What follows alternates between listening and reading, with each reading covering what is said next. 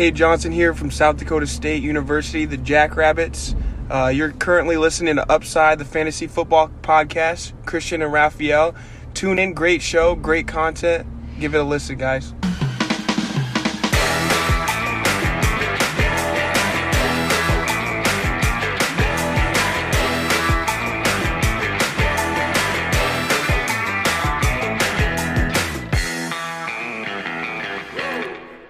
Herzlich willkommen, meine lieben Football-Freunde, bei Upside, dem äh, Fantasy-Football-Podcast. Mein Name ist Christian und an meiner Seite ist wie jede Woche Raphael.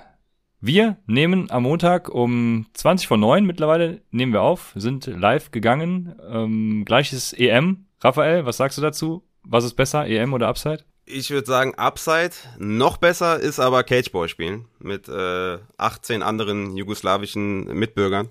Das habe ich nämlich äh, gestern gemacht. Und wer uns auf Twitter folgt, oder mir, äh, dir natürlich auch, weil du natürlich äh, legendären Twitter-Account hast, aber wer mir folgt, der, der hat schon mitbekommen. Ähm, und ich muss wirklich sagen, ich war highly questionable für heute. Ich habe limitiert trainiert auf jeden Fall und bin jetzt auf einem Snap-Count. Ne? Also ich bin nicht ganz fit. Meine, meine Beine sind von oben bis unten demoliert. Ähm, es, es war wirklich, also mein Rücken tut weh, mein, also mir tut alles weh. Aber ich muss sagen, ich habe besser performt als gedacht. Ich war nicht der Beste leider. Aber ich habe wenigstens äh, ja am Anfang meine drei, vier, fünf Hütten gemacht ähm, und dann, ich glaube, die letzte halbe Stunde war ich nur noch im Tor, weil ich mich, mich nicht mehr bewegen konnte. War auf jeden Fall sehr geil. Also Fußballspielen habe ich lange nicht mehr gemacht, glaube über ein Jahr her. Dafür war es ganz gut. Deswegen geht mal wieder selber auf den Rasen, zockt selber. Das ist das Allergeilste, als äh, vor dem Fernseher zu hocken, Chips zu essen, Cola zu trinken. Seid aktiv. Oder besucht natürlich die nächste Flag Football Einrichtung. Danke für diese Steilvorlage. Genau. Ähm, sehr schön. Ähm, dann muss ich noch kurz was zum Merch sagen. Und zwar habe ich jetzt schon ein paar Nachrichten bekommen, von wegen, äh, check doch mal bitte, ob mein Geld angekommen ist, dies, das. Wir hatten, wir mussten ja ein paar Tassen restocken, damit ja, ihr auch wirklich alle bedient werdet. Und das haben wir letzte Woche gemacht. Dann habe ich diese Woche, diese, diese Woche, diese, also letzte Woche und das Wochenende, ähm, trotz Impfung und Impfauswirkungen, muss ich sagen, ich habe wirklich alles für euch gegeben, trotz Gliederschmerzen, habe ich äh, Pakete gepackt und ich habe viele Pakete gepackt. Ein paar müssen noch, ich glaube fünf, sechs Stück oder so. Aber der Großteil geht dann jetzt im Laufe der Woche raus und von daher ähm, macht euch keine Sorgen. Sorry für die Verspätung vor allem natürlich. Aber es wird alles ankommen. Hauptsache, das dir geht's gut. Die, die Nebenwirkungen sollen ja ziemlich hart sein, ne? Weil je nachdem, äh, wie man so drauf ist. Habe ich schon von vielen Fahrgästen ja, gehört. Bei einem ist es so die, die, die erste Impfung, beim anderen die zweite. Aber eine von denen soll wohl immer knallen. Ne? Ja, bei der ersten hatte ich gar nichts, noch nicht mal Schmerzen im Arm. Und gestern war ich wirklich den ganzen Tag off mit Gliederschmerzen und Co. Und äh, heute, heute nur noch Kopf. Aber Kopf ist dir nicht so schlimm. Nee, das, das schadet, schadet dir nicht. Ne? Genau, und müde bin ich aber, ach ja. Ja, Eure frag Fragen, mich mal. Ich habe ähm, gesagt, äh, ne, highly questionable, also müde. Ne? Ja. Und dann musste ich heute noch, äh, sind wir, also was heißt musste, sind wir noch spazieren gegangen mit, mit der Kleinen. Äh, jeder Meter hat geschmerzt, ich sage dir. Aber ähm, die Fragen unserer Hörer, die lassen uns zu Höchstleistungen auflaufen, würde ich sagen. auf jeden Fall, auf jeden denn, Fall. Denn was haben wir heute vor? Wir haben bei Twitter, bei Instagram und auch im Discord-Channel rumgefragt, was ihr für Fragen zum Fantasy-Football habt, auch speziell nur zum Fantasy-Football, weil ähm, ja, wir jetzt so einen kleinen Abschluss machen aus der Offseason. Nächste Woche geht's nämlich quasi schon richtig los mit hartem Tobak äh, in die Redraft-Saison, Vorbereitung für alle Mann. Äh, und dann sehen wir zu. Also deswegen jetzt nochmal ein kleiner, kleiner Block für alle Fragen, die euch wichtig sind. Wir haben knapp an die 30, glaube ich, gesammelt. Und wenn Fragen sind, ich würde sagen, wartet ab, bis wir alle gestellt haben. Äh, und dann können später auch noch im Chat Fragen beantwortet werden. Und so geht's los, würde ich sagen. Genau. Der Upside Bowl ist übrigens auch ein Thema, was, was ich immer gefragt werde. Ähm, haben wir letzte Woche schon gesagt. Das war richtig unclever von dir. Dass du announcen da ohne, was. ohne richtigen Leitfaden, ohne richtige Nachricht. Meine Fresse hat mich das aufgeregt. Da kommt also nicht was. die Leute haben mich aufgeregt, da, sondern dein, dein Announcement aus dem Nichts hat mich aufgeregt. Weil die Leute dann gefragt haben, was ist denn, was soll ich denn machen mit der Upside Bowl? Und alle hyped auf jeden Fall. Das ist schon mal die gute Nachricht. Alle haben Bock. Aber ja, du, man musste für einiges, man musste einiges erklären auf jeden Fall. Da kommt, ähm, was über Patreon und über Discord. Und wer live dabei ist, dabei war, der kriegt's auch jetzt in den Chat. Chat. Ihr könnt euch jetzt schon für den nächsten Upside Bowl anmelden. Die Regeln müssten hoffentlich auch in dem Anmeldeformular hinterlegt sein. In der Folgenbeschreibung ist es drin und wie gesagt, auf Patreon wird's kommen und auch ähm, auf Discord. Genau. Und ich werde das gleich hier, wenn Raphael mal einen Redeanteil hat, äh, einblenden. Und ich würde sagen, wir steigen dann direkt in die Fragen ein. Wir haben zwei äh, grundlegende Fragen, würde ich mal sagen, zu Beginn. Ähm, da ist auch dann eine nicht so Fantasy-relevant, aber wir haben sie trotzdem mal mit reingenommen und verweisen dann ein bisschen auf später, aber ein kleiner Ausblick können wir darüber schon geben und wir starten mit der ersten Frage. Die erste Frage, ja, Raphael, wie viel Zeit eures Privatlebens nimmt Fantasy Football im Allgemeinen und der Podcast und seine Aktivitäten, alles was damit zusammenhängt, Discord, Merch, Rankings, im Speziellen ein? Das ist die erste Frage, die ich mal so stehen lasse und an die Stelle. Ja, klar nimmt das natürlich einen enormen Zeitanspruch ein. Es ist echt teilweise echt krass, aber man muss natürlich auch sagen, wir haben noch einen gewissen Anspruch an uns selber, deswegen ist das auch für mich völlig legitim und für mich auch cool und ich mache das auch super gerne mit Leidenschaft. Ich habe letztens zum Beispiel als kleines Beispiel Upside Bow Rankings äh, erstellt, weil die natürlich sehr abweichend sind von einer normalen äh, Liga. Und da habe ich um, um die zwei Stunden gebraucht, um so ein Top 15, Top 16 Board zu machen, weil du einfach gucken musst, okay, First Downs werden anders äh, bewertet, äh, Quarterback Sacks, äh, Interceptions und so. Also das ne, allein eine Top 16 zu erstellen, hat zwei Stunden gedauert äh, für das Upside Bow Ranking. Ähm, das nimmt natürlich echt viel Zeit in Anspruch. Discord ist Everyday Business für mich. Für dich ja auch mittlerweile mit dem mit den DMs. Also da kommen jeden Tag Fragen, ne? Wie gesagt, DMs, ähm, allgemeine Fragen in den, also im ganzen Discord, nicht nur bei den DMs, überall immer Fragen. Ich mache so ziemlich jeden Tag was für Upside. Also sei es Merch, sei, sei es Rankings, Discord, äh, Planungen etc. Klar, mal mehr, mal weniger, ne, ist auch keine Frage. Was man natürlich auch noch äh, bedenken muss, Vorbereitung auf den Podcast, Nach Nachbearbeitung, Twitter, Instagram, das kommt ja auch noch alles dazu, ne? Das darf man auch nicht vergessen. Das ist auch alles immer ein Daily Business. Also von daher nimmt sehr, sehr viel Zeit in Anspruch, aber ihr unterstützt uns ja auch extrem und von daher sehe ich das auch so an, dem allen gerecht zu werden und in Season wird das wahrscheinlich noch, noch mal viel, viel mehr. Also wie gesagt, es ist halt eine riesen Leidenschaft. Ich mache das super gerne. Ihr seid hart am Start. Äh, ihr unterstützt uns auch. Es ist schon fast ein Minijob. Ja, noch nicht ganz, aber schon ansatzweise ein Minijob. Und äh, von daher stecke ich da sehr, sehr viel Energie rein, aber auch sehr, sehr gerne, muss ich sagen. Also mich belastet das jetzt in keinster Weise, mich dafür irgendwie, ähm, ja, mir da Zeit zu nehmen, muss ich sagen. Ja, ja, letzteres kann ich unterschreiben. Fantasy ist natürlich irgendwie 24-7, ne? Ähm, 24-7 nicht, habe ich festgestellt, weil gestern zum Beispiel ähm, wir haben einen Draft gerade, einen Rookie-Draft, der geht übers Forum von Club of Leagues und da gibt's nur eine Pickzeit von acht Stunden ohne Nachtpause. Und irgendwer hat um zwei Uhr nachts geboten und ich habe gestern tatsächlich dann erst um 13 Uhr das erste Mal oder um 11, ich weiß nicht mehr, auf jeden Fall äh, relativ spät auf mein Smartphone geguckt und hab dann Zach Wilson vom Bord gehen lassen für viel zu wenig Dollar. Aber ich würde sagen, 24-7 passt schon ganz gut, weil irgendwie beschäftigt man sich den ganzen Tag mit. Äh, ich beschäftige mich viel mehr mit meinem Smartphone als vor Upside, muss ich dazu sagen, weil irgendwas ist immer. Äh, irgendwer schreibt immer und, und irgendwas gibt's immer zur Research. Und wenn es nur der neueste The Athletic-Artikel ist.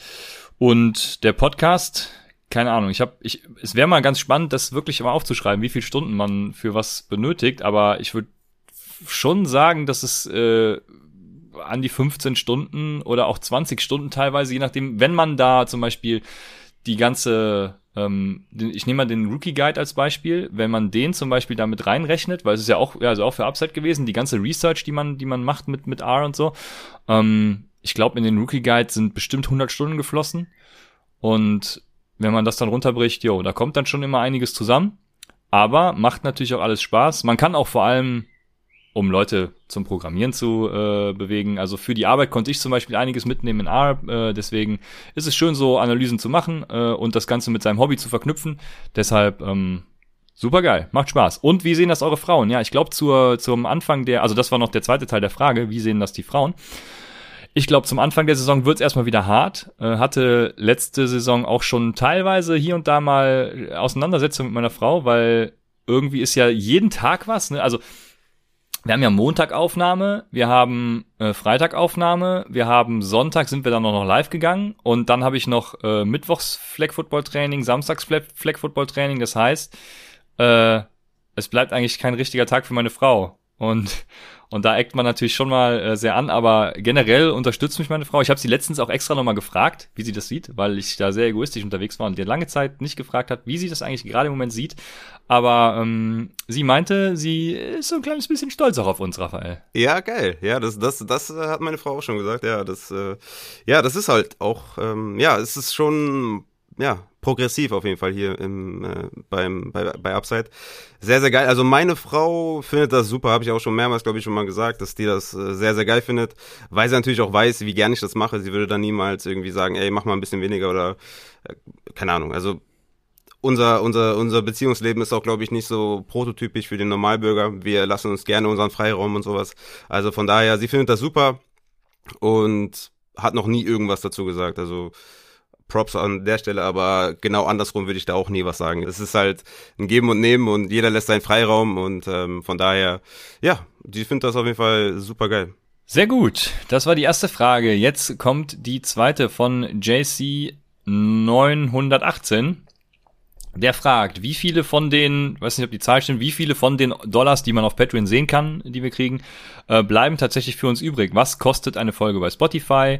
Weil früher haben wir immer davon gesprochen, dass wir unter einer Stunde bleiben wollen, was auch stimmt. Ähm, ist das ein äh, Break-Even-Point? Ich muss das abkürzen, BEP, weil die äh, Zeichen nicht mehr hergeben.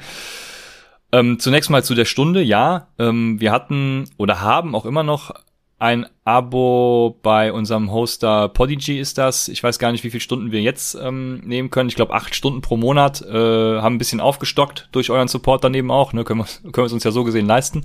Ähm, und müssen, äh, da musst du, wenn du da drüber kommst, musst du immer pro Stunde, kostet es glaube ich irgendwie fünf Euro oder so, äh, musst du dann dazu kaufen. Deswegen ist diese Stunde so eine magische Grenze. Und das war damals der Grund.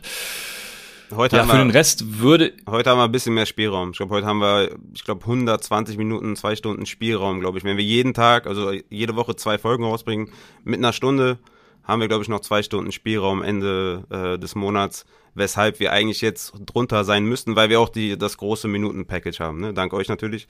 Aber ähm, trotzdem, wenn jetzt jede Stunde zwei Stunden dauert äh, oder jede Folge zwei Stunden dauert, dann würden wir schon wieder drüber kommen. Ne? Also man muss trotzdem ein bisschen auf die Zeit achten. Weil wir haben jetzt zum Beispiel auch die Snack-Folgen und so auch immer bei Podigy rausgehauen, plus die normalen Folgen. Also in-Season könnte das auch ein bisschen eng werden, aber ich glaube, bis auf einmal mussten wir, glaube ich, in-Season seit dem großen Paket nicht mehr dazu buchen, glaube ich. Ja.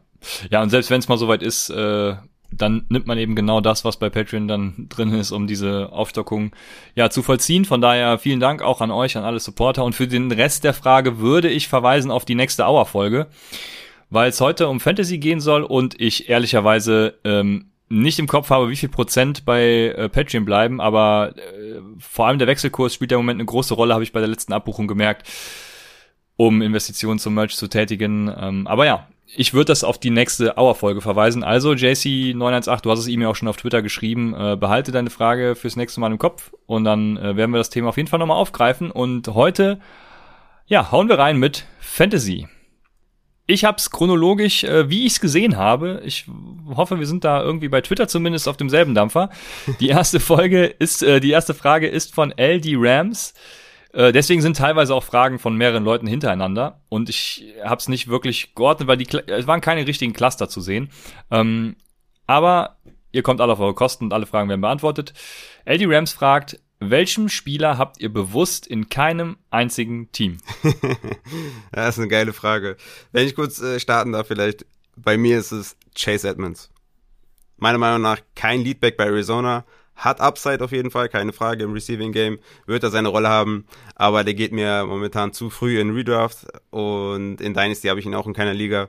Wird mir auch zu hoch gehandelt. Für mich ist es, äh, ja, ganz klar Chase Edmonds, von dem ich null Shares habe und auch keine haben möchte. Ja. Also ich muss ganz ehrlich gestehen, dass mir keiner so richtig eingefallen ist, weil ich habe so viele Teams und so viele verschiedene Teams auch und ich habe dann überlegt, welchen Spieler willst du in keinem Team haben?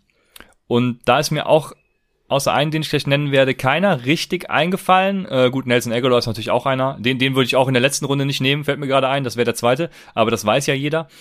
Ähm, aber sonst zu ihrem, zu, zu, zu irgendeinem Preis nehme ich halt jeden Spieler. Ne? Also ähm, selbst ein Chase Edmonds oder nee, ein ähm, James Conner wäre ja dann mein Fall. Selbst ein James Conner würde ich dann äh, spät, wann auch immer, nehmen.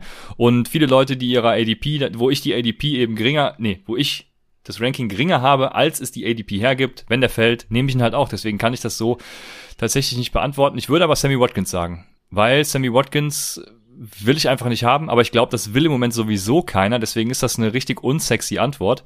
Ja. Ähm, ja, ich habe keinen von den Giants zum Beispiel, außer Kenny Golladay. Den zum Beispiel finde ich wiederum sexy, aber sonst keinen von den Giants. Ist Saquon Buckley ein Fade oder was? Ja, stimmt. Also kein Receiver von den Giants. Ja, Saquon Buckley natürlich nicht. Mhm. Aber würde ich zu seiner ADP wahrscheinlich auch nicht nehmen. Ich glaube, er geht an vier. Kann das sein? Wahrscheinlich Top 5, ja. Ja. Also, ähm, ja, nee, aber wie gesagt, ich kann es, äh, kann nicht sagen, dass ich irgendwen bewusst fade, weil irgendwann hat jeder seinen Preis. LD Rams hat direkt nachgelegt. Und irgendwann hat jeder seinen Preis, nämlich auch in der Zero Running Back Strategie. Wo Brumi übrigens die Frage nachgeschossen hat, warum es Zero Running Back heißt, obwohl man äh, ja trotzdem später Running Backs draftet. Aber es heißt Zero Running Backs, äh, Running Back, weil du in den ersten sechs Runden, ist glaube ich die ausgemachte Definition, äh, ja. in den ersten sechs Runden keine Running Backs draftest. Eure Top 5 Zero Running Backs, fragt LD Rams. Er gibt da noch so ein paar Namen vor. Äh, gut, die könnte man so unterschreiben. Ja, aber, aber, aber das sind ja, die, die gehen ja wahrscheinlich eher undrafted als irgendwie nach der sechsten Runde.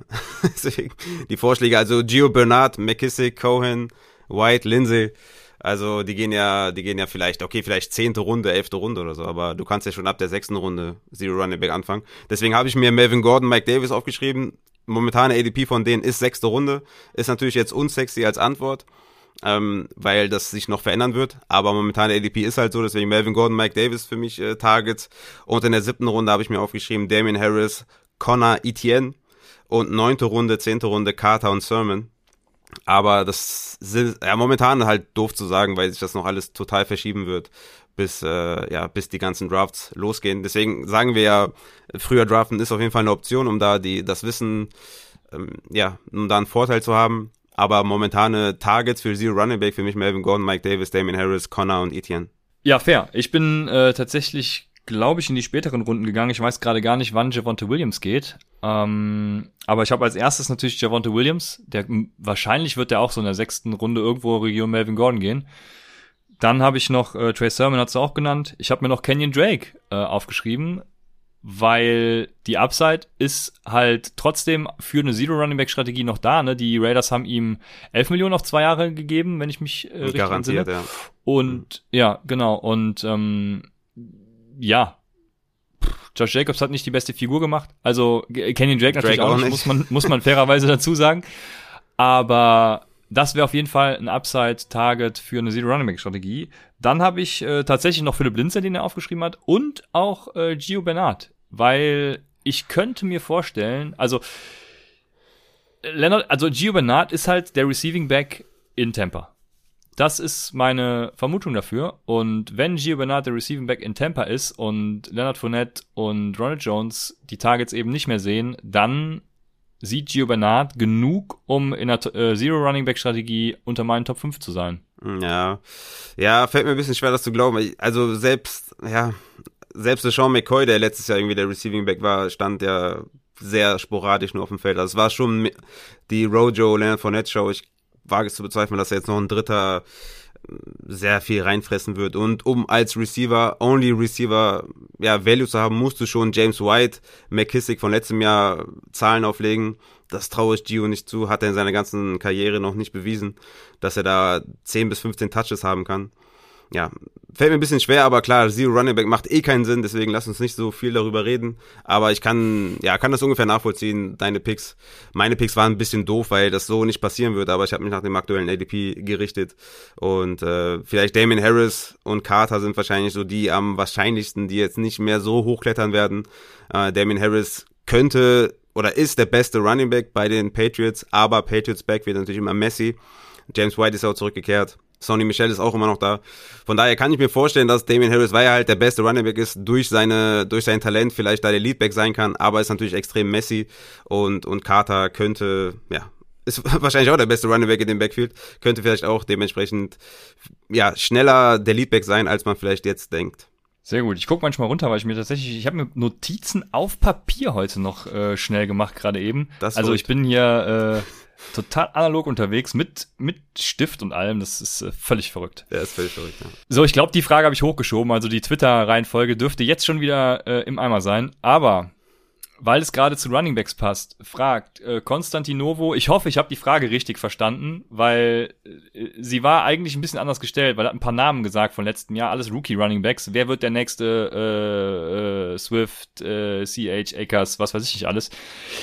Ich habe daraus gemacht, wer wird dieses Jahr der Running Back, der später in der Saison ein League-Winner wird. Also ich hoffe, es ist richtig, Konstantin. ja. Das, Oder?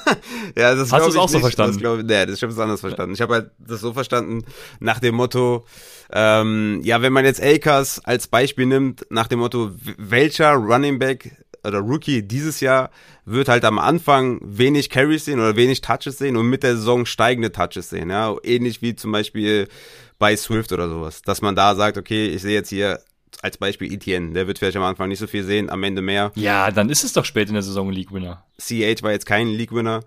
Ähm, Moss war jetzt auch kein League-Winner. Das war auch, glaube ich, zwei Beispiele von dem. Ja, deswegen League-Winner passt, glaube ich, nicht so ganz. Aber ja, okay.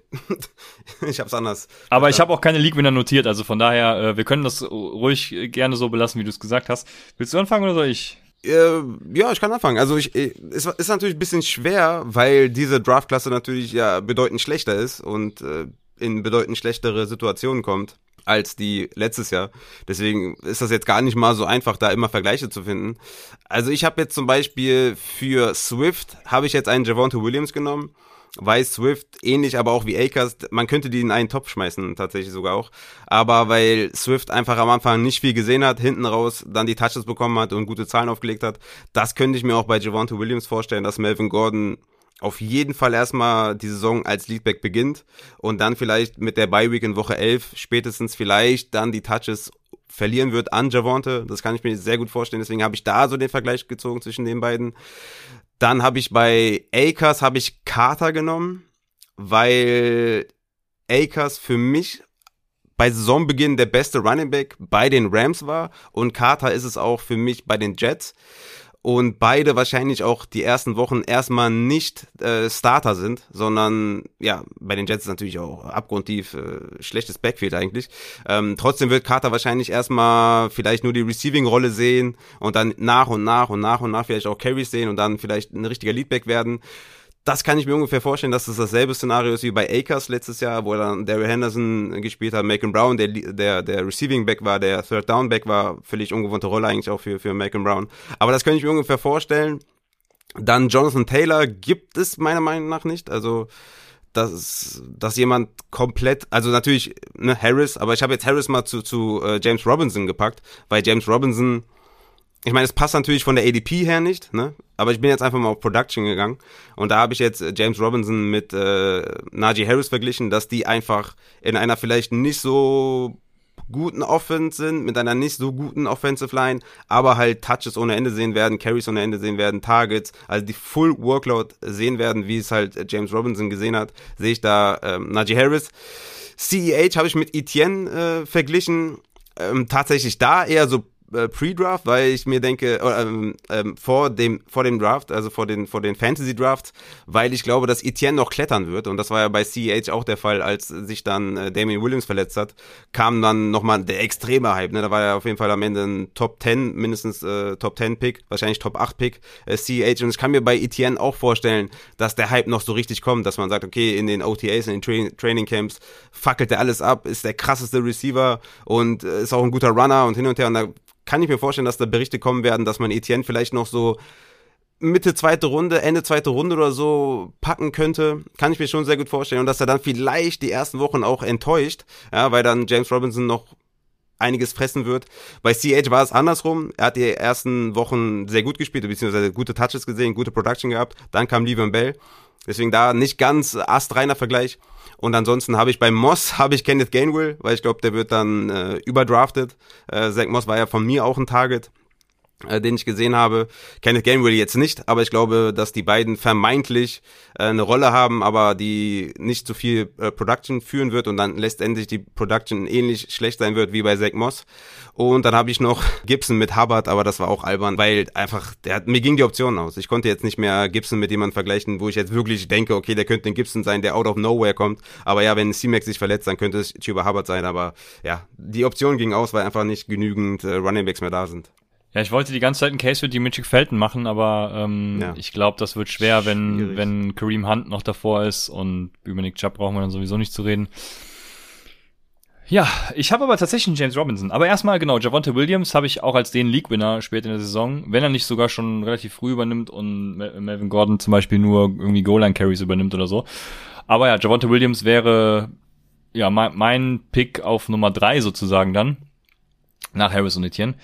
Ähm, dann, wer sich später als League-Winner entpuppen könnte, ich weiß nicht, auf welchen das von letztem Jahr trifft, das könnte Ramondre Stevenson sein, der hervorragende, ähm, hervorragende Werte im College aufgelegt hat und der bei den New England Patriots ist, wo Sony Michel reingekodet hat, wo Damian Harris auch sich noch nicht wirklich äh, absetzen konnte, also was zeigen konnte, was ihn besser macht als alle anderen. Ich glaube, per PFF war der, glaube ich, zweitbester Rusher der ganzen Liga, Damian Harris. Ich glaube, Rushing Grade oder so. Ich glaube, ich, ich glaube trotzdem, dass Damian Harris ähm, da der Leadback wird. Aber wenn ich drauf setzen müsste, dann wäre Ramondre Stevenson einen, den man ja wahrscheinlich auch undrafted irgendwie kriegen kann. Und äh, der tatsächlich hinten raus was bringen könnte, den ihr wahrscheinlich wieder droppen werdet, deswegen macht es keinen Sinn, den irgendwie zu draften, sondern beobachtet einfach, was die Saison passiert und nehmt ihn früh genug auf. Aber jetzt kommt mein James Robinson. Mein James Robinson spielt in Miami. Mein James Robinson heißt äh, Garrett Dokes. Garrett Dokes, Miami, ähm, kommt von der University of Cincinnati und hat dort 1712 äh, Rushing Yards und 407 Receiving Yards hinter sich ich gehe natürlich davon aus, dass Miles Gaskin da der absolute Leadback sein wird, aber wenn ich damit Unrecht haben sollte, dann wäre das für mich die erste Wahl und der James Robinson aus, oder Philip Lindsay ja auch, kann man genauso nennen, aus 2021. Ähm, weil wir wissen, dass Miami äh, Karrion Johnson claimen wollte, das halt einfach nicht geschafft hat, aber äh, sie wollten es tun und das spricht schon mal zumindest dafür, dass sie irgendwas noch auf Running Back brauchen. Wie gesagt, ich bin Miles Gaskin-Fan, aber ähm, wenn Miles Gaskin da nicht aufstreben sollte, Garrett Dokes, merkt euch den Namen, zuerst gehört bei Upside.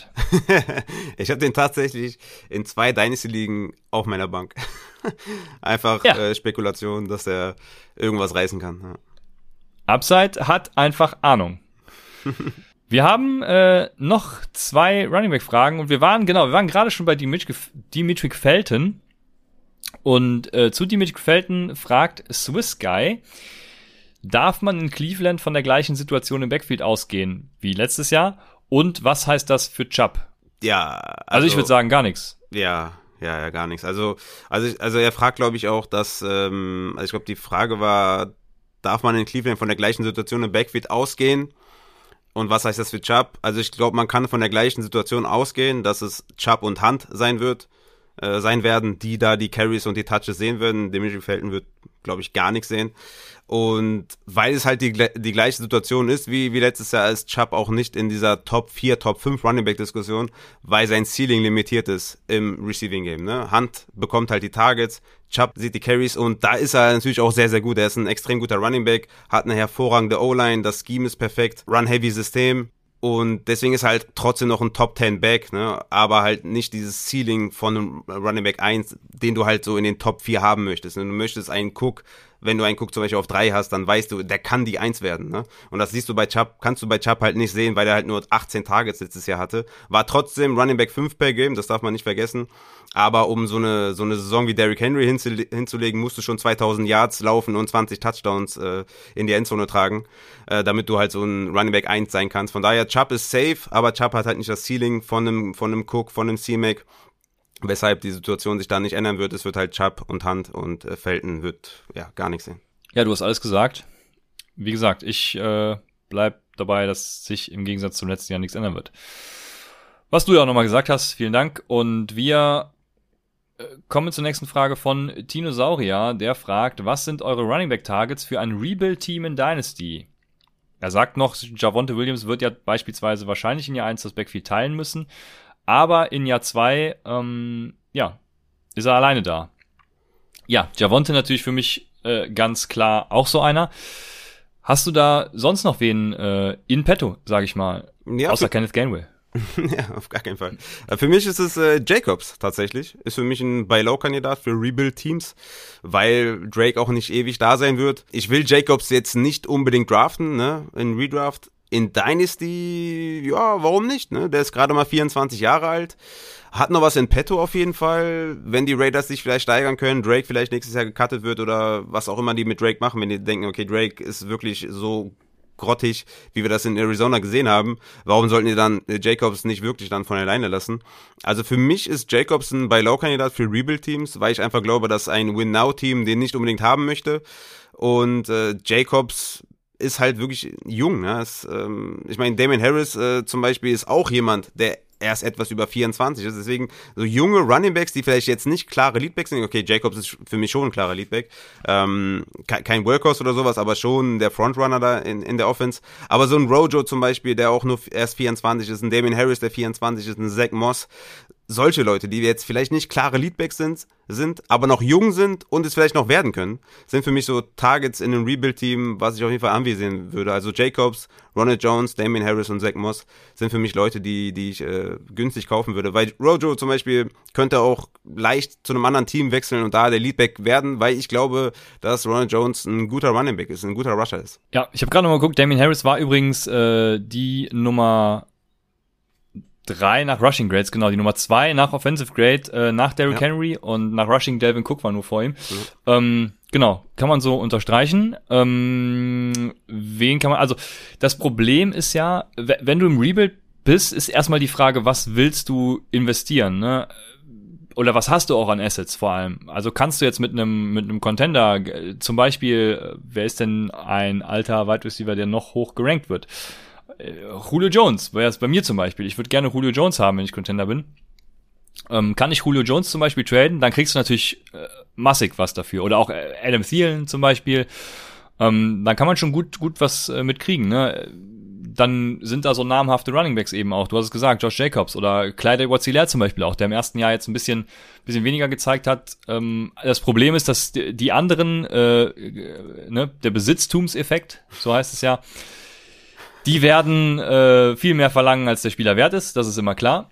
Und äh, dementsprechend, ja, bleibt mir nur zu sagen, es kommt auf den Kader an, es kommt drauf an, was du ausgeben willst. Also, ähm, aber Javonte Williams wäre zum Beispiel so einer, den würde ich anvisieren und, und Kleider Wurzilär auch genauso, weil wir haben es letzte Folge ja gesagt, er hat das Potenzial, auch Running Back 1 zu werden, wenn es in ähm, bei den Kansas City Chiefs gut läuft. Und das wäre so. Ich würde aber nicht auf welche gehen, die, äh, so, so wie ein Chase Edmonds zum Beispiel. Ne? Also bei Chase Edmonds ist zum Beispiel klar, ähm, der könnte jetzt dieses Jahr in Arizona gut durchstarten, aber gut, nächstes Jahr wird Arizona sowieso irgendwas auf Running Back tun. Ja. Und ähm, dementsprechend wäre das überhaupt, so, sowas wäre überhaupt kein Target, was ich ja. mir irgendwie ans Bein binden äh, würde dann auch. Ja. Und es hat jetzt, ich weiß nicht mehr, wer es war, Michigan Football Analytics, glaube ich, der hat äh, herausgefunden, dass es eine magische Grenze für Runningbacks gibt, die zwischen 1200 und 1500 Carries liegt, wo Runningbacks tatsächlich die kleinen. Ähm, Beispiele Todd Gurley, ähm, ihr kennt sie alle. Der nächste wäre übrigens Sieg, ich bin gespannt. Aber, also vielleicht Pollard ja, ein super Target dieses Jahr. Aber das sollte man sich mit Sicherheit auch mal angucken. Es trifft natürlich nicht auf alle zu, aber äh, eine sehr nette Statistik, wie ich finde, was er da in seinem Modell gebaut hat. Yo, Oh wei, jetzt kommt eine schwierige Frage, Raphael, äh, die musst du beantworten. Ähm, Swiss Guy fragt, welcher Tight End macht das Breakout? Er hat Optionen gegeben.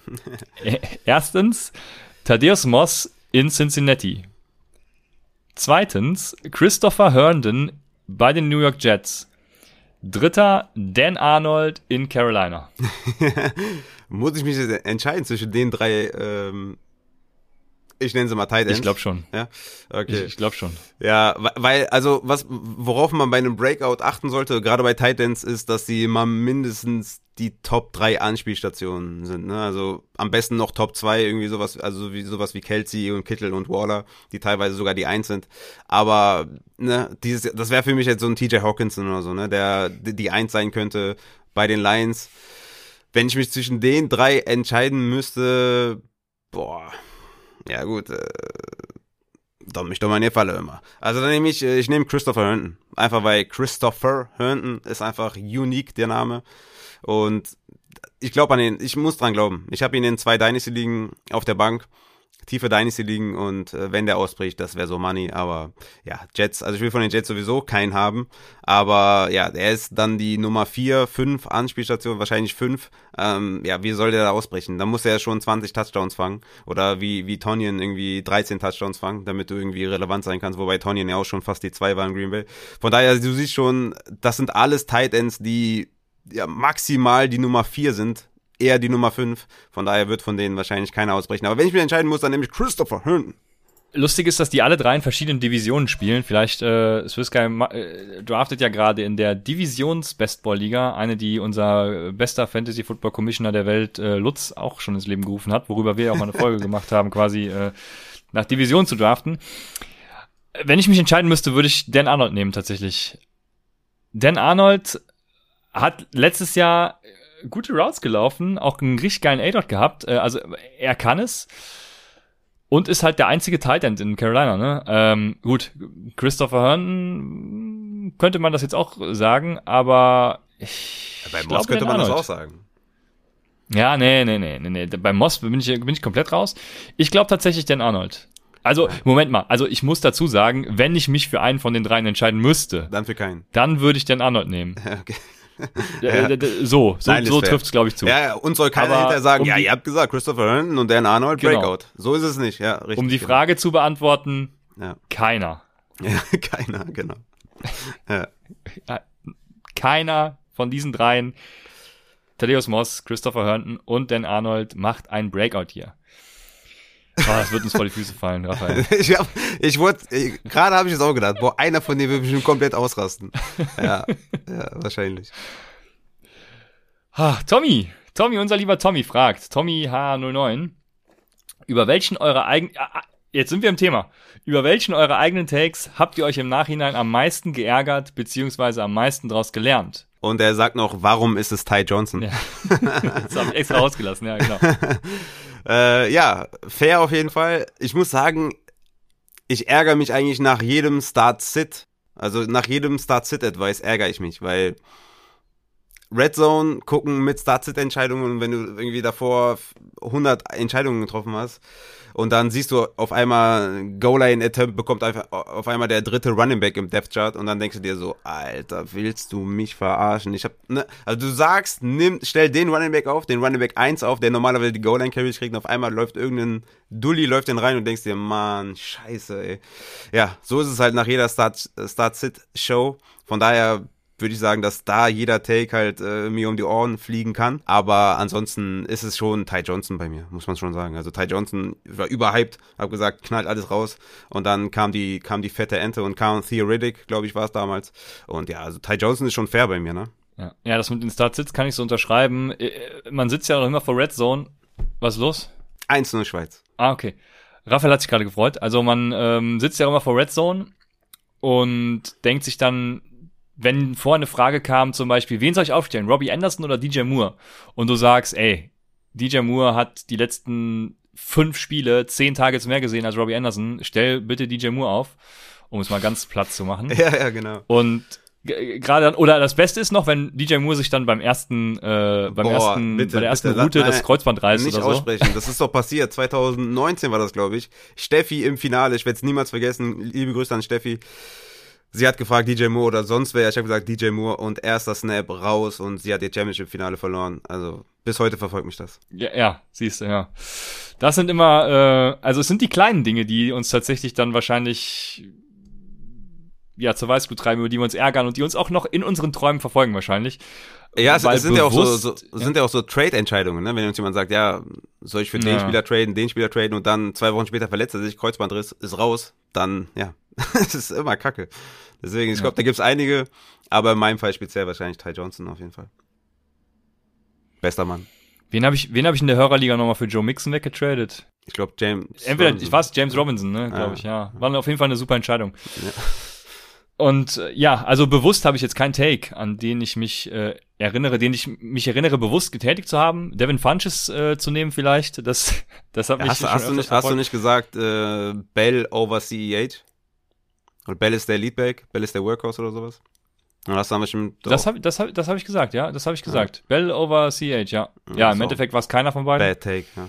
Ja, gut. Das, äh, Aber könnte man unter Bad Take äh, stufen. aber darüber habe ich mich nicht geärgert und auch nicht draus gelernt. Das ist eine gute Ähm, Attitude. Es, es sind, gut. es, es sind, ja, es, es sind eher die Takes, die man nicht macht, über die man sich ärgert. Ähm, wenn dann irgendwie ein, warte, wie war sein Name nochmal? Ein Garrett Dokes zum Beispiel Leadback in Miami wird. Ähm, und deshalb habe ich mir auch fest vorgenommen, also weil man einfach irgendwie so ein bisschen zu feige ist, ne? Wenn man, wenn man, äh, man denkt zwar, Antonio Gibson wird Running Back 1, aber alle haben Antonio Gibson irgendwo in der Region Running Back 10, dann sagst du nicht jetzt auf einmal, ey, Antonio Gibson wird der Running Back 1. Und daraus habe ich gelernt, ey, sag doch einfach mal, Antonio Gibson wird der Running Back 1, weil du glaubst dran, du hast eine begründete, fundierte Meinung dazu. Dann sag's einfach. Weil mittlerweile sind wir nämlich Experten und stehen den Amis in nichts nach, Raphael. Ja, sowieso. Und das, äh, daraus habe ich gelernt. Einfach auch mal äh, was rauszuhauen, auch wenn es dir später um die Ohren fliegt, woran du glaubst. Dann haben wir noch was von äh, Twitter, glaube ich. Und das ist, äh, jetzt geht's in unseren Discord rein erstmal, genau. Aus dem Discord-Channel. Inge Meisel fragt, warum sollte man nur noch Auction Drafts machen? Ist es nicht die fairste Variante eines Drafts? Und ich glaube, dazu äh, sollte ich am besten was sagen, oder? Also, beziehungsweise, ich weiß nicht, wie du zu Auction Drafts stehst, weil ich mache jetzt viele und bin Auction Draft Befürworter. Und aus dem Grund, weil du in Auction Drafts halt einfach jeden Spieler haben kannst, den du willst. Äh, du bist Herr über die Lage, sag ich mal, auch Herr über deine eigene Strategie. Du kannst das machen, was du dir vornimmst und du bist später selber schuld, wenn du den Draft verkackst. Und äh, um es ganz deutlich zu sagen, keiner kann snipen. Das, äh, was oft bei Snakes vorkommt. Bei Snakes hast du ja oft das Problem, du denkst dir, ey, geil, der fällt noch zu mir. Ich habe noch, das passiert mir so oft bei Snake Draft, dass ich mir denke, boah, geil, da sind ja noch sechs Optionen oder so auf, auf dem Board. Äh, Also bis ich dran bin, ist davon mindestens noch einer da. Jo, und dann fällt das Board natürlich so, dass alle sechs weg sind und du nimmst schon irgendwie dann den Ramondre Stevenson dieser Welt. Also, ähm, ja, und bei Auction passiert das halt einfach nicht. Du kannst halt einfach dein Geld verbuttern, so wie du es willst. Das ist so, so meine Sache dazu. Ja, klar. Es ist die fairste Variante, wahrscheinlich, ja. Stimme ich zu. Problem ist halt nur, dauert ewig. Und das war's eigentlich. Sonst ist es geil.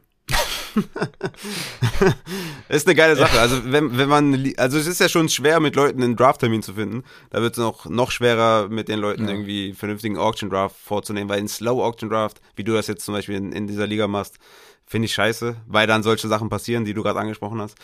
Äh, mit, mit Ja, das ist auch der, das ist, da, Moment, da, also das, nee, ich habe noch eine, in einer anderen Liga gerade eine Slow Auction, also es ist zwar eine Free, Ag Free Agents Auction Draft, aber da hat man, der läuft über MFL, es ist halt platt, der Plattform geschuldet. Fantrax bietet irgendwie anscheinend kein Rookie Slow Draft an, ich weiß es nicht, auf jeden Fall machen sie es im, im Cloud of Leaks Forum.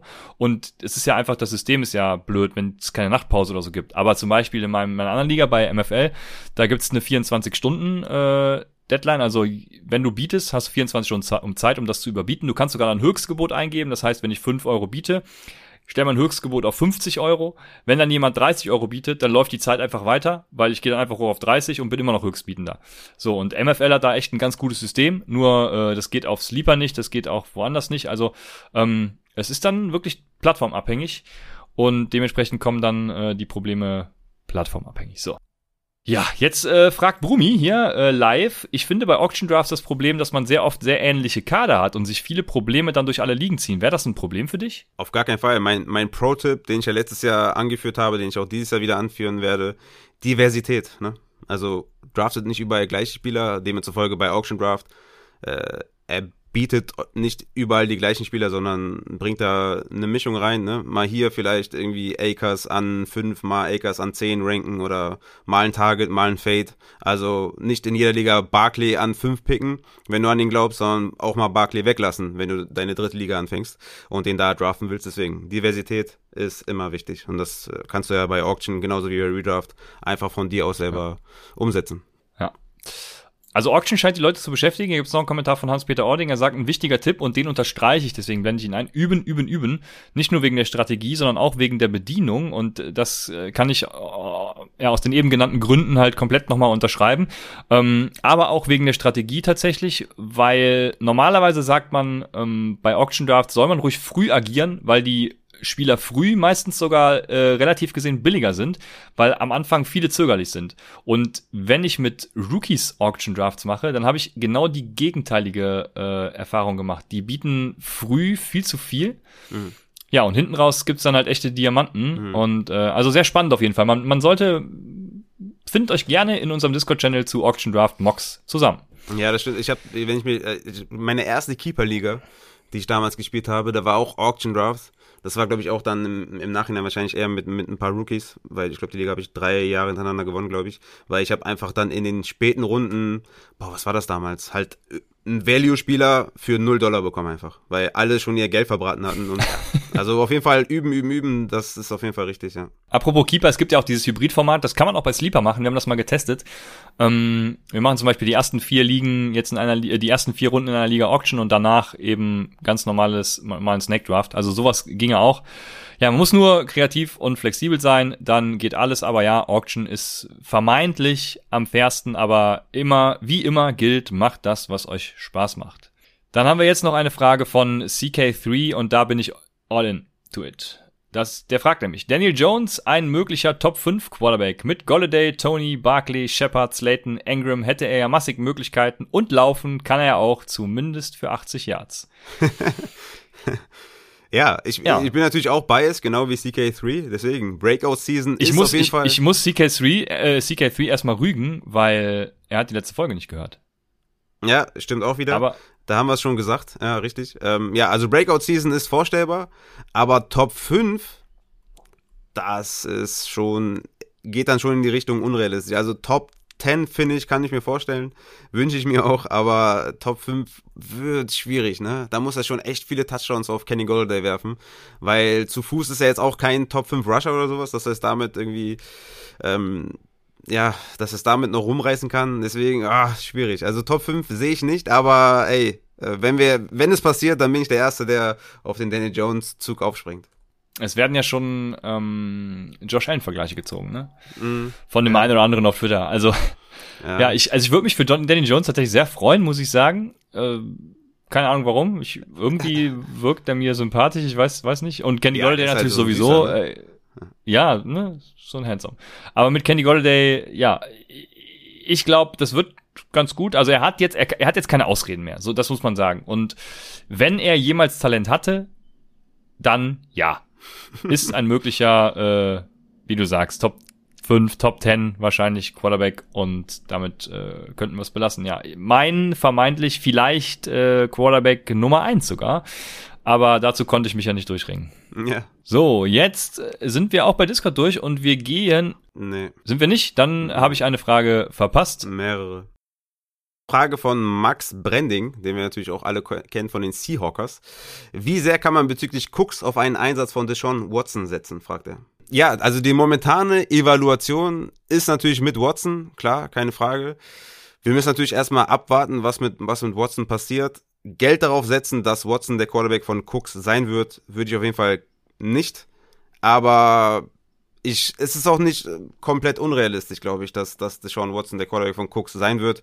Aber alles, was du jetzt gerade siehst in Sachen Rankings oder Projections oder so, ist halt immer mit Watson, weil das halt die momentane Situation ist. Aber ich denke, es wird nicht Deshaun Watson sein. Ja, das denke ich auch. Äh, ich denke, Tyra Taylor wird da, wird da starten, aber ich glaube trotzdem, Cooks ist sehr underrated. Überall. Ich weiß auch nicht warum. Also, Cooks würde ich mit jedem Quarterback nehmen, als Wide Receiver 1 bei den Texans und Von daher, let's go. Ich sehe gerade tatsächlich, dass ich eine Frage sehr vergessen habe. Ich äh, habe sie jetzt offen und werde sie vorlesen. Die nächste Frage ist von Albatros. Wie schätzt ihr die Running Back Situation in Denver ein? Ist Melvin Gordon der neue Mark Ingram oder behält er doch erstmal die Workload? Ja, also der Vergleich äh, Mark Ingram und Melvin Gordon, der, der passt auf jeden Fall nicht, weil Mark Ingram hatte 8,2 Carries pro Spiel letztes Jahr und in den ersten sechs Wochen ist er nur zweimal über 10 Carries hinausgekommen und Melvin Gordon wird halt viel, viel mehr sehen, als Mark Ingram es äh, gesehen hat letztes Jahr. Melvin Gordon ist Leadback, stand jetzt auf jeden Fall. Ich habe es ja eben schon mal gesagt, Bye Week ist in Woche 11. Ich kann mir sehr gut vorstellen, dass er zumindest mal um die Woche 10 rum Melvin Gordon der klare Leadback sein wird. Und selbst wenn Javonte ein bisschen mehr übernimmt, vielleicht dann 50-50, ja, Backfield sein könnte, wird Melvin Gordon immer noch Value haben. Also, aber dass das jetzt eine Mark Ingram Season wird für, für Melvin Gordon, sehe ich gar nicht. Ich glaube, der ist hart undervalued und Melvin Gordon wird in den ersten Wochen auf jeden Fall, wenn dann meine Weekly Rankings kommen, wird er immer mindestens ein Top 24 Running Back sein und damit immer ein Start sein, Melvin Gordon. Ich glaube, Javonte Williams wird noch ja, wird länger warten müssen auf seine Einsatzzeiten, als so mancher denkt. Ich weiß nicht, ob er so lange warten muss, aber ich glaube tatsächlich auch nicht, dass Melvin Gordon der neue Mark Ingram wird. Ich glaube, Melvin Gordon behält seine Rolle. Also, wie gesagt, ne, er wird zumindest irgendwie die, die Carries an der Goal-Line sehen, denke ich mal stark. Ähm, ich könnte mir sehr gut vorstellen, dass Javante Williams viel auch auf Third Down vielleicht irgendwie eingesetzt wird, wobei Melvin Gordon das natürlich auch kann. Ähm, aber äh, Javante Williams hat ein richtig gutes Pass-Blocking-Grade gehabt. Ja, ich glaube nicht, dass er der neue Mark Ingram wird, äh, aber äh, auch nicht, dass er seine Workload komplett behält. Also es wird irgendwas dazwischen, nehme ich mal schwer an. Ja, also mit, mit Lindsay war er auch kein Workhorse, ne? Also da wird ungefähr so diese, diese Lindsay-Melvin Gordon-Rolle sein, wo Melvin Gordon halt die Goal-Line sieht und so. Ähm, aber ja, Mark Ingram war halt äh, wirklich da, letztes Jahr nicht, äh, ja, war nicht spielbar. So ist es. Die äh, nächste Frage kommt von SnakePit82. Bleibt Kamara trotz der unklaren QB-Situation in New Orleans ein Top 3 Running Back? Ja, klar. Ich äh, sehe Kamara äh, ja, Top, Top 5, Top 3 kann er auch äh, sein. Also ich bin bei Camara genauso hoch wie letztes Jahr und, und glaube, er wird einen äh, Top 5, Top 3 Finish vielleicht sogar haben und äh, sehe da nicht, was sich groß verändern sollte, vor allem weil die Receiving-Optionen auch fehlen. Ich glaube, Camara wird trotzdem noch im Kurzpassspiel eingesetzt und von daher sage ich ja. Ja, das, das Problem, was, was viele machen, ist, glaube ich, dass sie die Spiele mit Taysom Hill einfach nehmen. Ja? Da die drei Spiele nehmen und sagen, okay, hier hatte der wenig Targets. Ich glaube, der hatte ja nur vier Targets insgesamt in den Starts von Taysom Hill. James Winston wird aber Starter sein. Klar, meiner Meinung nach, Taysom Hill wird Snaps sehen, gerade auch in der Red Zone etc. Aber selbst da hatte Camara auch Touchdowns mit Taysom Hill. Also die Suppe wird auf jeden Fall heißer gegessen, als sie gekocht wird momentan. Ähm, was da die, die Quarterback-Situation angeht, rund um Alvin Kamara auch. Ich glaube, das Ceiling ist vielleicht dann nicht mehr so hoch wie mit Drew Brees, mit dem Dump auf Drew Brees. Das müssen wir natürlich erstmal abwarten mit James Winston. Aber Kamara ist die zweite Receiving-Option immer noch und ist ein guter Rusher und ist einfach ein gutes Talent und die Offense wird, glaube ich, auch besser sein, als so manche glauben.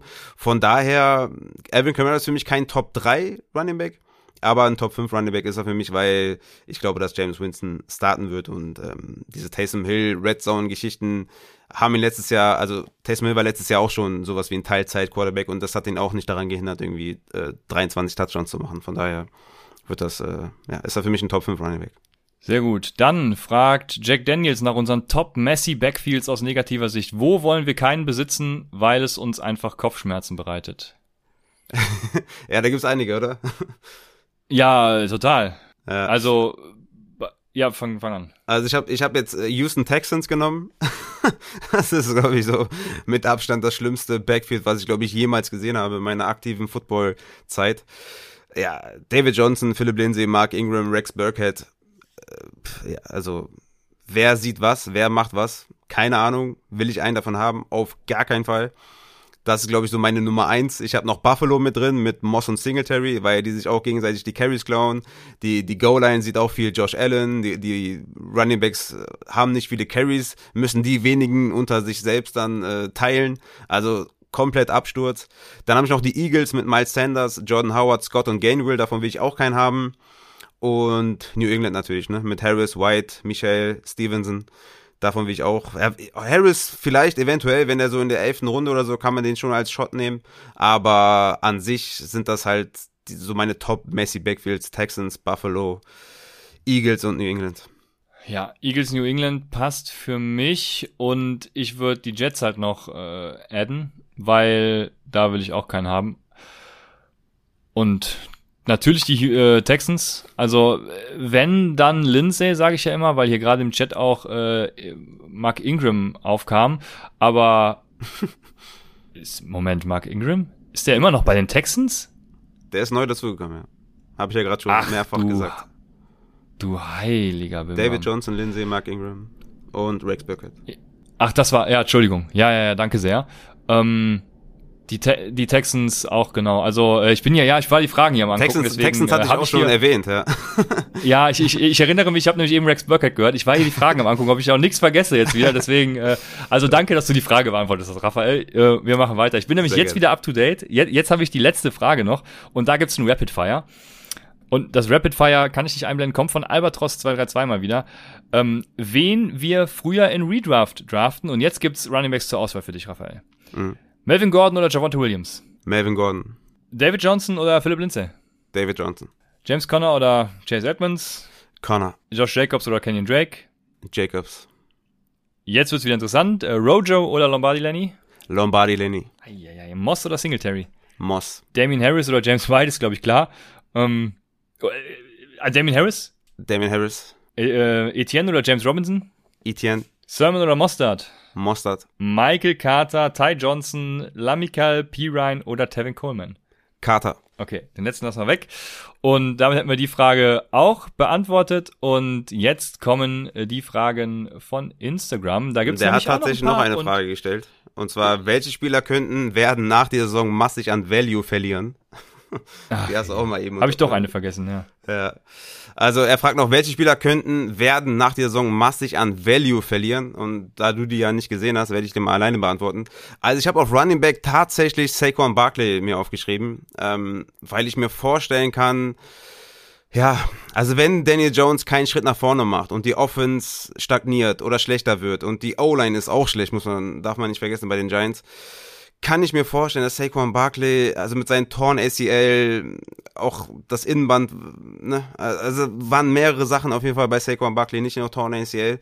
Also ich kann mir vorstellen, dass Saquon Barkley an Value verlieren wird am Ende der Saison und dass er consensus-wise nicht mehr Top 5 sein wird. Dann habe ich mir noch Montgomery aufgeschrieben, weil, weil ich glaube, dass Leute vergessen, dass Terry Cohen sehr, sehr viel sehen wird im Receiving Game und Monty ja, viele gucken dann auf letztes Jahr und sagen, okay, Monty hatte doch viele Targets, hatte doch viele Receptions, war doch super. Äh, vergessen aber Terry Cohen. Ich kann mir vorstellen, wenn Cohen jetzt wieder dazukommt und äh, Damien Williams vielleicht noch hier und da an der Goal-Line was sieht für, äh, und äh, Montgomery wegnimmt, kann ich mir vorstellen, dass Monty dann nicht mehr so ein Top 20 Running Back sein wird, wo er momentan so gehandelt wird. Und auf Wide Receiver habe ich äh, offensichtlich Julio Jones, ähm, weil ich denke, dass wenn er wieder so eine Verletzungssaison hat, und ich habe es ja schon mal gesagt in einer Folge, dass Julio Jones immer, immer questionable ist, immer, seine ganze Karriere immer questionable, aber natürlich immer gespielt hat, weil er natürlich ein krasser Typ ist, aber mit steigendem Alter wirst du kleine Verletzungen nicht mehr so schnell los. Das hat man letztes Jahr gesehen mit seinem Hamstring, hat er sehr, sehr stark zu kämpfen gehabt. Ist ein hervorragender, hervorragender Wide Receiver. Ich finde den geil, ich liebe den. Aber ich glaube, Julio Jones könnte auch einer sein, wenn er wieder so eine etwas schlechtere Saison hat, wo er dann ein paar Mal verletzt sein wird und dann die Leistung nicht bringt, dass der noch mal mehr an Value verlieren wird. Und der letzte auf äh, Wide Receiver ist für mich Odell Beckham Jr., weil er Eli Manning nicht an der Center hat und das wird ihm, äh, ja, wie wir es die letzten äh, oder letztes Jahr die ersten sechs Wochen gesehen haben bei den äh, bei den Browns, wenig Targets, wenig Production für für OBJ. Ich sehe nicht, warum ich das ändern sollte dieses Jahr.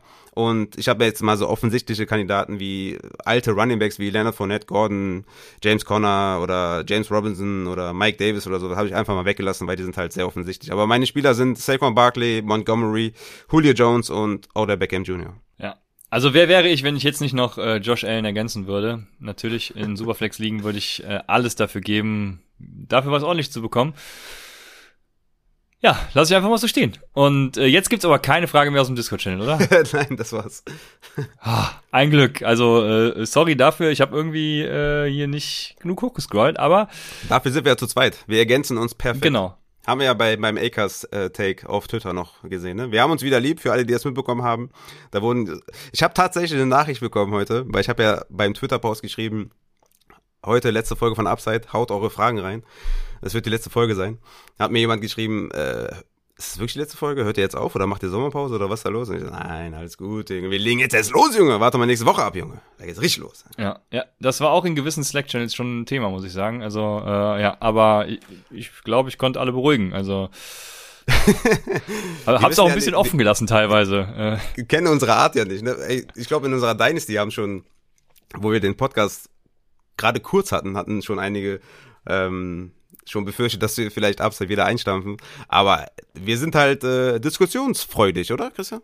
ja, so, so kann man es, glaube ich, sagen. Ja, das, äh, das kann man so hervorragend sagen, genau. Also vielen Dank an dich, Raphael. Hervorragende Arbeit, dass du noch alle Fragen aus Discord hier reingebracht hast, weil, ja, hätten wir die vergessen, Junge, das wäre schlimm gewesen. Aber ja. jetzt haben wir euch drin und wir können weitergehen zu Instagram.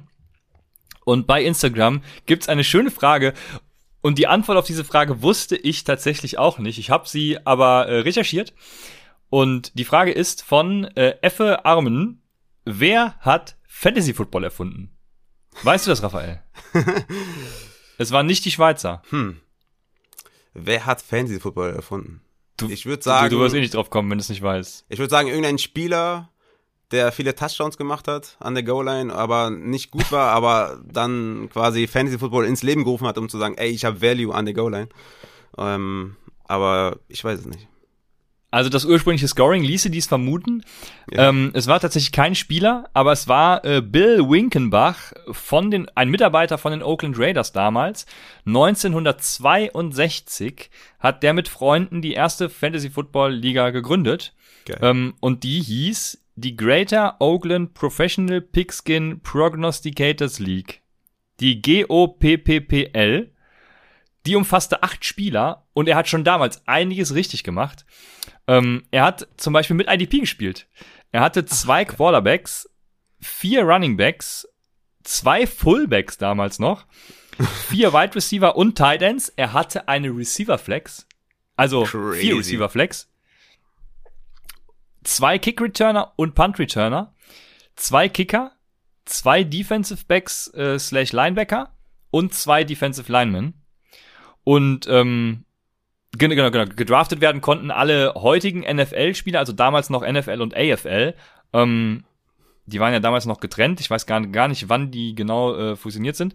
Es gab 25 Punkte für jeden Touchdown, also oh. geworfen, gefangen, gelaufen, wie auch immer. 25 Punkte für ein Field Goal. 10 Punkte für einen Extrapunkt, also für einen äh, PAT und 200 Punkte für ein Kickoff Return, äh, also Kickoff Return Touchdown, Punt Return Touchdown äh, oder ein Interception Return Touchdown. Und das Lustige ist, dass sie äh, Stand 2015 immer noch die gleiche Liga haben und immer noch mit denselben Scorings spielten. Also ich bin dafür, dass wir so eine Liga starten. Ja, das habe ich auch direkt gedacht. also das wird auf jeden Fall, das wird die Liga. Wer da besteht, der sollte, ne?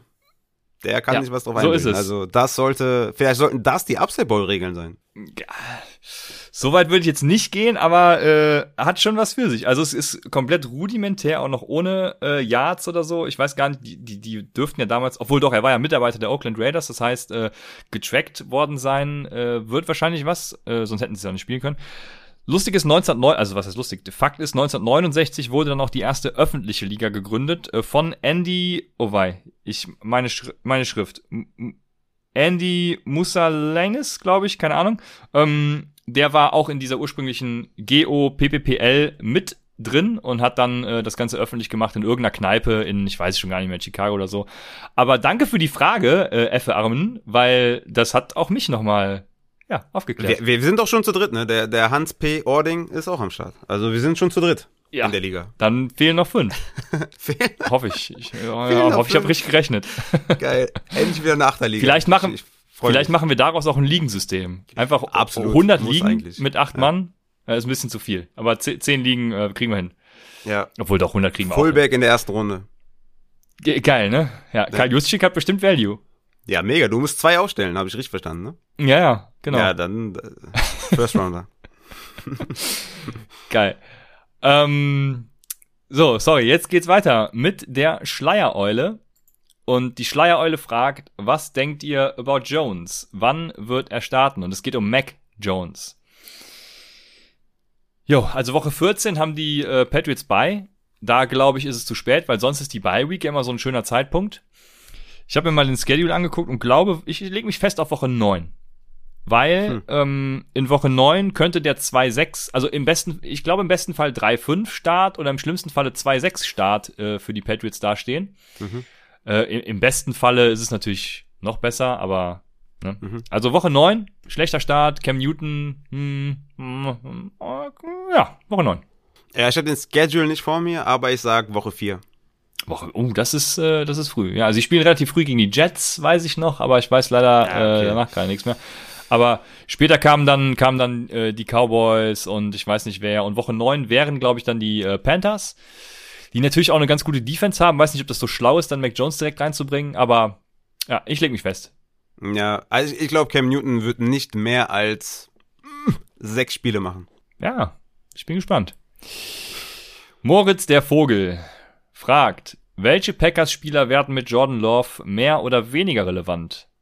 Und da muss ich passen. Ich glaube tatsächlich, es wird sich nichts ändern, weil relevant ist sowieso für mich nur, äh, sind nur Devonta Adams und ähm, Aaron Jones. Tunien vielleicht noch.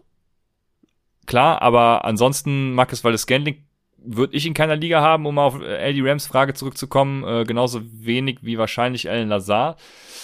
Von daher würde sich an meiner äh, Präferenz bei den Packers nichts ändern. Ja, doch, also Aaron Rodgers und Devonta Adams haben schon eine spezielle Connection. Die haben schon eine gute Chemie. Das, also das kriegst du nicht einfach so hin. Also ich denke schon, dass Devonta Adams bleibt auf jeden Fall ein Top 5 Wide Receiver, aber nicht mehr die Eins in meinem Ranking. Weil das ist schon eine besondere Kombination. Das wird Jordan Love nicht mal so eben nachmachen können. Deswegen wird der schon bei mir Value verlieren. Nicht viel. Ich sage ja immer noch Top 5 wahrscheinlich. Aber es wird Devonta Adams wehtun. Und es wird meiner Meinung nach auch Aaron Jones wehtun, weil ich glaube, die Red Zone Attempts werden wahrscheinlich auch weniger. Aaron Rodgers ist halt schon eine Bombe. Und ja, ich denke, die ganze Offense wird so ein bisschen, wird schon schlechter sein als, als mit Aaron Rodgers. Deswegen, ja, Bump nach unten für, für alle, würde ich sagen. Aber jetzt nicht riesig, nicht, nicht sehr groß, dass die irgendwie zum Wide Receiver 2 oder zum, zum Running Back 2 werden. Aber ja, schon, schon, schon, werden schon schlechter bewertet sein bei mir. Ja, das ist fair. Das, äh, das kann ich so, kann ich so, kann ich so mitgehen. Dann fragt Capitano297, gibt es gute Datenbanken, um Trade Values für Spieler gegen Picks zu ermitteln? Ich, ich habe eine. Die beste Datenbank, Discord DMs. Raphael, Mann, äh, dieser, dieser, äh, dieser Vertriebsgedanke, ne, der ja. ist, der fehlt ja. mir noch, ja. ja. Ich könnte jetzt meine Option noch zeigen, aber ich glaube, dabei Lass. können wir es. Nein, nein, nein, sag ruhig, sag ruhig. Es gibt, gibt schon gute. Ja, also äh, Discord DM ist natürlich die allerbeste Option. Ähm, ansonsten gibt's noch äh, Dynasty Process. Genau. Ja. Da gibt's den gewissen Tan Ho, ich weiß nicht, ob er so heißt mit Nachnamen, Tan Ho. Ähm, der hat das Ganze mit einem Kollegen noch in, ins Leben gerufen dynastyprocess.com äh, slash calculator, da gibt's auch äh, Pick Values. Was macht das, das? Das Schöne daran ist, dass das Ganze wirklich, der legt seinen ganzen Quellcode offen. Man kann sehen, wie die Values entstehen. Und die Values entstehen dadurch, dass er einfach den Fantasy Pros ECR nimmt. Also wenn du jetzt zum Beispiel sagst, ey, dieser ECR, mit dem kann ich ja gar nichts anfangen, der ist ja der größte Blödsinn, den es gibt, dann lass es sein. Aber ähm, es ist halt ein guter Ansatzpunkt und dadurch, dass man genau weiß, wo die Values herkommen, für mich das Beste, was es gibt. Ja, stimmt. Hast du mir auch schon mal von erzählt, ja. Ja. Sehe ich auch oft, wenn uns jemand was fragt, dass er dann so einen Screenshot davon hat und sagt, geht ihr da mit, geht ihr da nicht mit. Ähm, ja, also von daher DMs immer noch das Beste, was machen kannst, aber Dynasty Process ist ähm, ja auch cooler Typ, der, der, ähm, sag nochmal, Tan. Genau, Tan. cooler Typ. Äh, ist ja auch immer sehr offen, sehr kommunikativ, also ja, kann man nur supporten auf jeden Fall. So ist es, aber DMs natürlich die viel bessere Variante. Äh, Moritz der Vogel ist wieder da und der Vogel fragt jetzt, was haltet ihr von Picks traden in Redraft liegen und was wären faire Trades? ja, sag mal dein Take. Was sagst du dazu? Also Picks Trade, äh, Picks traden in Redraft liegen ist so ein, so ein, so ein, so ein zweischneidiges Schwert für mich irgendwie. Äh, ja, kann man machen. Ähm, aber du, also ich weiß nicht, ob es so einen großen Sinn in Redraft-Ligen ähm, macht. Ich, wenn ich die Option habe, mache ich es natürlich auch super gerne. Ne? Das äh, sei mal dahingestellt. Also vor allem, wenn ich jetzt in unserer Summer League mal als Beispiel, ich weiß, ich äh, kriege Antonio Gibson irgendwo an, an 6, 7, äh, wahrscheinlich sogar 10, keine Ahnung, dann nehme ich halt meinen First Pick und hole mir Antonio Gibson plus was könnte man dafür nehmen, um, um Christian McCaffrey zu verkaufen? Wahrscheinlich ein Viertrunden-Pick, würdest du äh, Ja, mitgehen? nee. Na, nicht in Redraft auf jeden Fall nicht. Also in Dynasty Ja. könnte man das machen, weil du da auf jeden Fall eine Säule haben willst, sage ich jetzt mal. Aber in Redraft kann, nee, also nee. Also das wäre viel zu viel. Wa- Was würdest du, wann würdest du mit mir einschlagen? Sechs Runden Pick? Vor allem ist ja auch, wenn du, ja, sorry, wenn ich jetzt, ja, ja, so sechs Runde, sechste Runde könnte man vielleicht argumentieren. Also ich, ich würde es gar nicht machen tatsächlich. Ich würde ne, ne, gar nicht auf eins, ne, ist ja klar. Wer will schon auf eins? Aber so sechste könnte ich mir dann vielleicht vorstellen, ja. Aber ich meine, am Turn zu draften, dann an zehn oder an elf ist ja auch ganz geil. Von daher, ja, macht's. Also, um vielleicht mal kurz zu sagen, was ich davon halte. Ich halte davon gar nichts in Redraft. Also ist auch mega ungewöhnlich. Ich kenne keine Liga, die das macht. Ähm, dafür gibt's ja auch Keeper-Ligen, ne, die das äh, Dynasty-Element und das Redraft-Element so ein bisschen vereinen.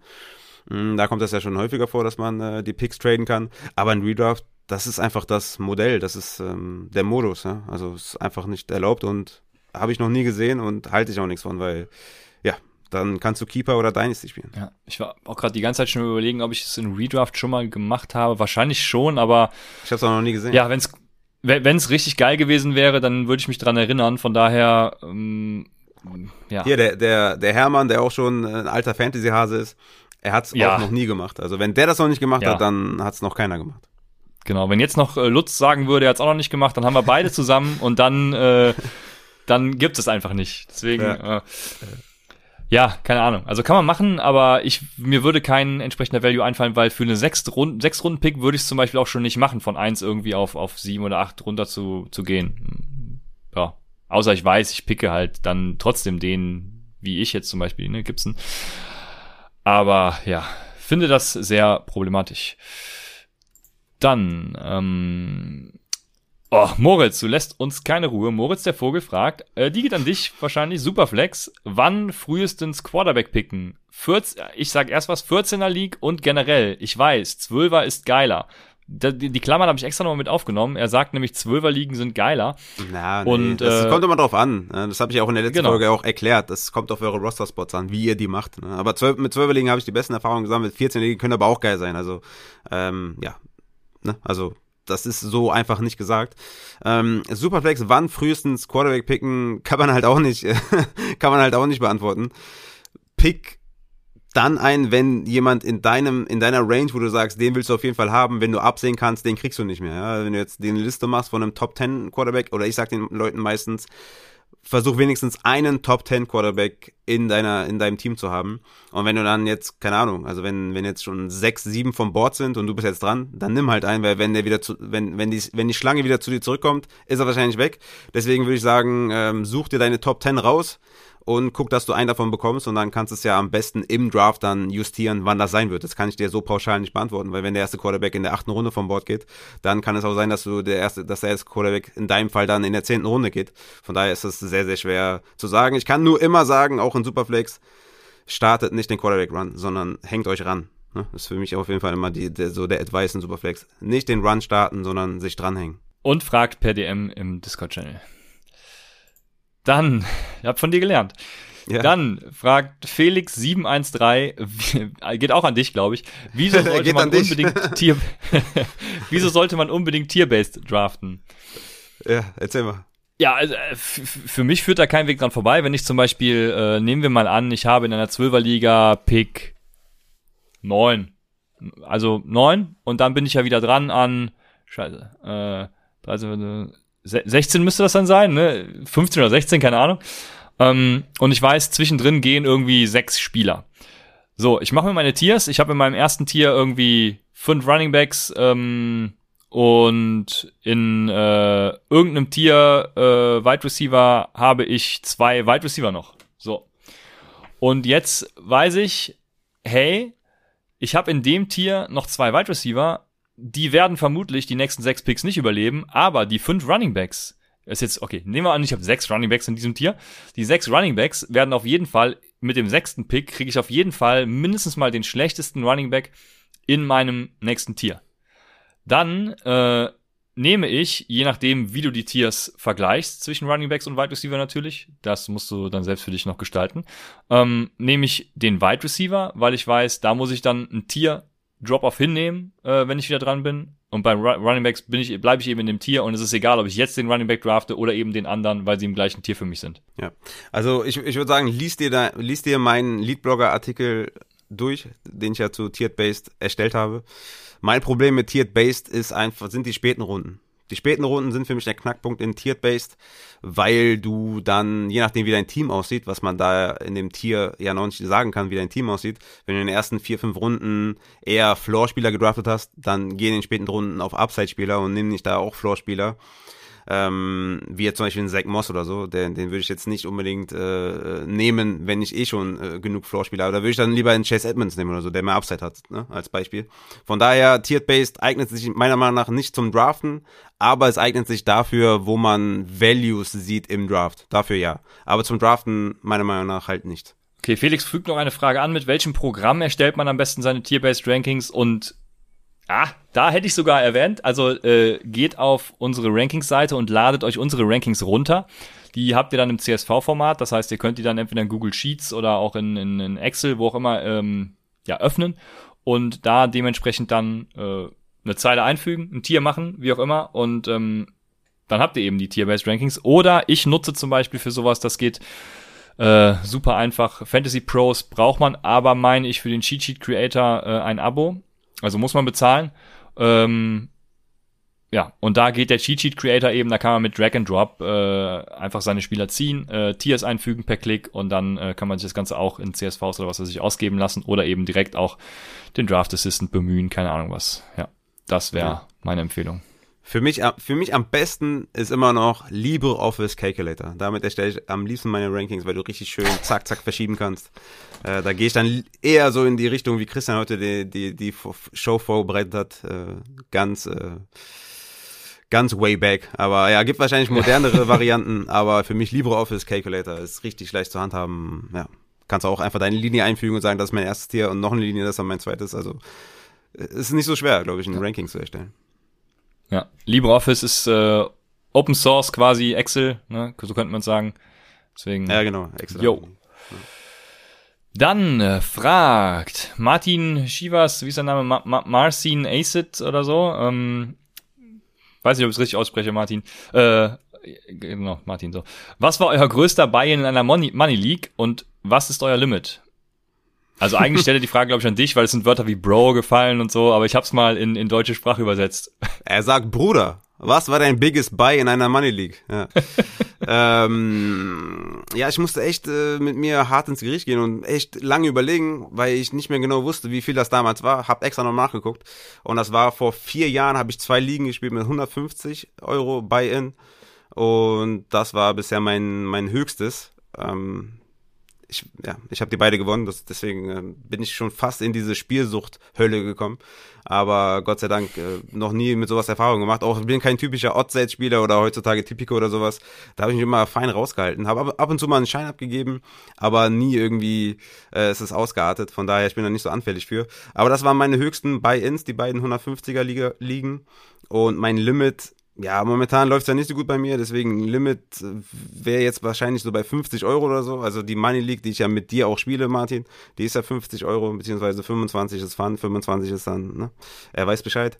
Aber Limit würde ich jetzt wahrscheinlich so auf 50 schon setzen. Also mehr werde ich wahrscheinlich dieses Jahr nicht spielen. Ich habe eine Dynasty, die 100 Dollar sind, also auch wieder weniger als 100 Euro, aber 100 Dollar äh, bei erfordert eine Redraft-Liga mit 80 und noch zwei, drei mit 50 jeweils.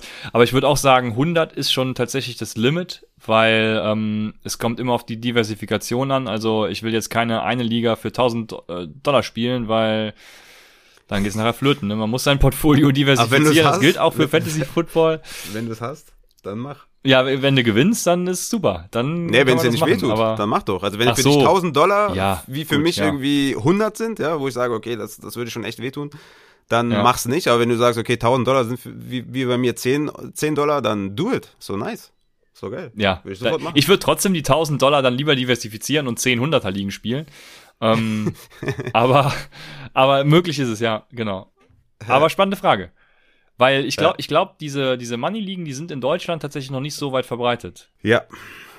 Ja, sind noch nicht so. Also ich glaube, mit dem Start der Money League letztes Jahr bei mir sind die, glaube ich, jetzt weiter verbreitet, zumindest in unserem Kosmos. Ne? Muss man auch immer vorsichtig sein. Gibt ja auch noch äh, Fantasy-Spieler, die unseren Podcast nicht hören oder Luck nicht hören oder äh, was auch immer, was es noch so gibt, nicht hören, sondern im eigenen Kosmos sind. Deswegen, die bei uns in den Kosmos sind, glaube ich, mit der Money League sind die darauf aufmerksam, aufmerksam geworden.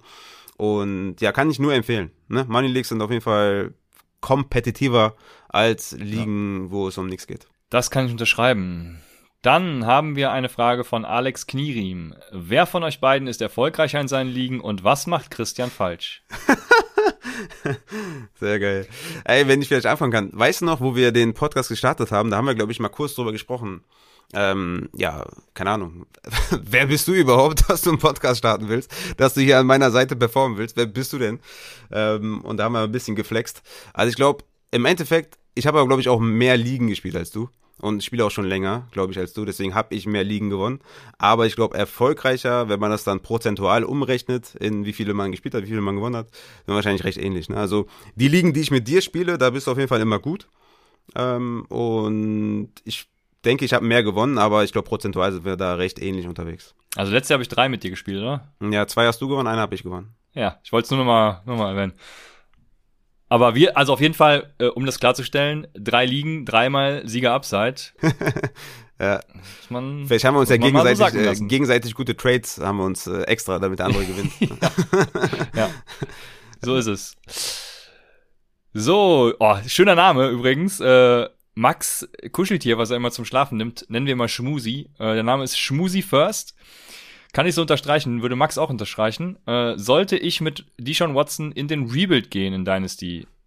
Und die Frage ist komplexer natürlich, als sie jetzt äh, im ersten Moment scheint, weil es kommt natürlich vor allem auf den restlichen Kader an. Also oh, generell die Frage im Vakuum würde ich sagen nein, weil es kann auch noch immer sein, dass Deshaun Watson startet für, Tex für die Texans oder auch für Denver, keine Ahnung.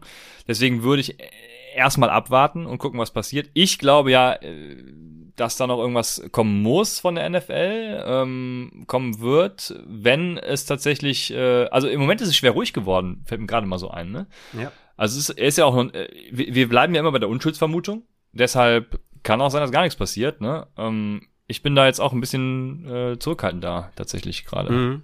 Mhm. Ja. Ja, er sagt ja, also ich habe die, ja, du hast die Frage ausformuliert. Er schreibt, habe Deshaun Watson Rebuild ja oder nein? Ähm, also, also ich, ich fände eigentlich Deshaun Watson in, in einem Rebuild-Team geil, aber er fragt ja quasi, wenn er ihn hat, ob er in den Rebuild gehen soll. Und die Frage würde ich mit Nein beantworten. Also wenn du den hast, hast du nicht automatisch ein Rebuild-Team, sondern warte einfach die, die Situation ab und entscheide dann. An sich finde ich das eigentlich auch, selbst wenn du in den Rebuild gehst mit Deshaun Watson, finde ich das eigentlich ganz geil, weil, also, ne, abgesehen von der Person und was er vielleicht gemacht hat, wissen wir nicht.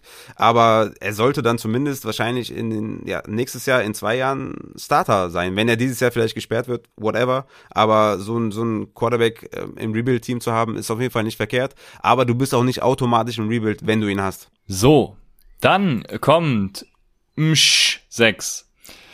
Welche Faktoren beachtet ihr bei Trades in Dynasty versus Redraft? Ja. was soll ich sagen? Also Alter natürlich, ne? äh, Alter spielt eine Rolle. Also Julio Jones hat in Dynasty natürlich viel weniger Wert als in Redraft. Kommt natürlich auch darauf an, in welchem Modus du bist. Also wenn du im Rebuild bist, dann gar keinen. Wenn du Contender bist, vielleicht äh, ähnlichen Wert wie im Redraft. Deswegen schon mal das Alter. Dann die Vertragslänge. Also wird nächstes Jahr zum Beispiel irgendein geiler Spieler Free Agent, ne? so wie Kenny Golladay letztes Jahr. Ich hätte mir Kenny Golladay, glaube ich, überall für, für fast alles, in unserer Dynasty war es mir zu teuer, aber für fast alles geholt, weil ich dachte, Kenny Golladay ist einer der geilsten Receiver, geht zu einem geilen Team, mit einem geilen Quarterback, was natürlich auch noch passieren kann. Daniel Jones, wir hatten es ja eben schon. Ähm, und wird der Wide Receiver 1, ne? Kann noch passieren, aber ist natürlich jetzt, wäre, wäre ganz groß in die Hose gegangen. Deswegen ähm, Vertragslaufzeiten. Also was passiert äh, mit den Spielern ja. in den nächsten ein, zwei, drei Jahre ist so der Horizont, wo ich drauf gucke, also in den nächsten drei Jahren. Genau. Ich habe mir auch geschrieben, Alter, Vertragslaufzeiten und momentane Rolle.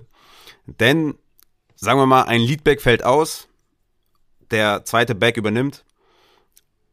Also er ist nur Leadback, weil eine Verletzung zustande kam. Dann spielt das in Redraft gar keine Rolle, in Dynasty eine gewaltige. Ne? Also Alter, Vertragslaufzeit und aktuelle Rolle im Team, die, der, die er gerade hat, weshalb du für ihn traden willst. Äh, die, die drei Sachen spielen halt eine Rolle in, in Dynasty und in Readout sind die völlig egal. Das passt, aber Msch6, der auch gerade die Frage gestellt hat, hat noch eine. Ich glaube, er gründet gerade eine Dynasty oder ist zum ersten Mal in einer Dynasty und deswegen hat er oder äh, möchte er gerne grundsätzlich drei Tipps für das erste Mal Dynasty. Und ich vermute jetzt, dass du über diese Phase schon hinaus sein wirst, aber das erste, was ich mir notiert habe, ist ähm, neben Know Your League Settings auch ah, Know Your League das war, Mates. Das war mein erster Punkt. die, die, die Mitspieler? Nee, Know Your League Settings. Ja, dann lasse ich die Settings für dich, weil ich habe Know Your League Mates. Ähm, Und sei auch so, ja, mutig oder wie auch immer man es nennen will und geh raus, wenn du halt nicht mit den Leuten auf einer Wellenlänge bist. Also eine Dynasty-Liga, wo du mit den Leuten nicht parat kommst, die bringt halt dir nix und die bringt auch den Leuten nix. Und deshalb möchte ich schon mal sensibilisieren für unser Best Ball Dynasty Liga Format, was übrigens hervorragend geil wird, kann ich nur sagen. Ähm, wenn ihr da in eine Liga kommt und ihr merkt schnell, äh, ey, äh, das ist ja hier der größte Stammtisch, da äh, habe ich mit meinen Ansichten eigentlich gar nichts verloren. ich möchte bitte die Liga wechseln, dann kommuniziert das bitte auch früh genug an die äh, Commissioner oder eben auch den, den Liga-Obmann äh, der wahrscheinlich dann irgendwie ich sein werde, oder vielleicht finde ich noch irgendwen anders, äh, kommuniziert das früh genug, dann können wir noch dafür sorgen, dass ihr in eine andere Liga kommt und dementsprechend neue League Mates, sei zufrieden damit, knüpfe Freundschaften und wenn du nicht damit klarkommst, dann geh raus. Ja, ja. Also an der Stelle kann ich auch noch sagen, hör dir vielleicht die Dynasty-Folgen an, die wir letztes Jahr aufgenommen haben in der Offseason. Da haben wir ein dreiteiliges äh, Dynasty-Segment gemacht. Wahrscheinlich sehr hilfreich für dich. Mein erster Punkt, Know Your League Settings. Mein zweiter Punkt, äh, Punkt ist Wets nicht undervaluen. Also nicht nur auf das Alter gucken. Damit verbunden eigentlich auch Regel Nummer drei, geht mit einer Strategie rein. Ne? Also wollt ihr kurzfristigen Erfolg, wollt ihr mittelfristigen Erfolg, wollt ihr langfristig planen, also eine langfristige Kaderplanung.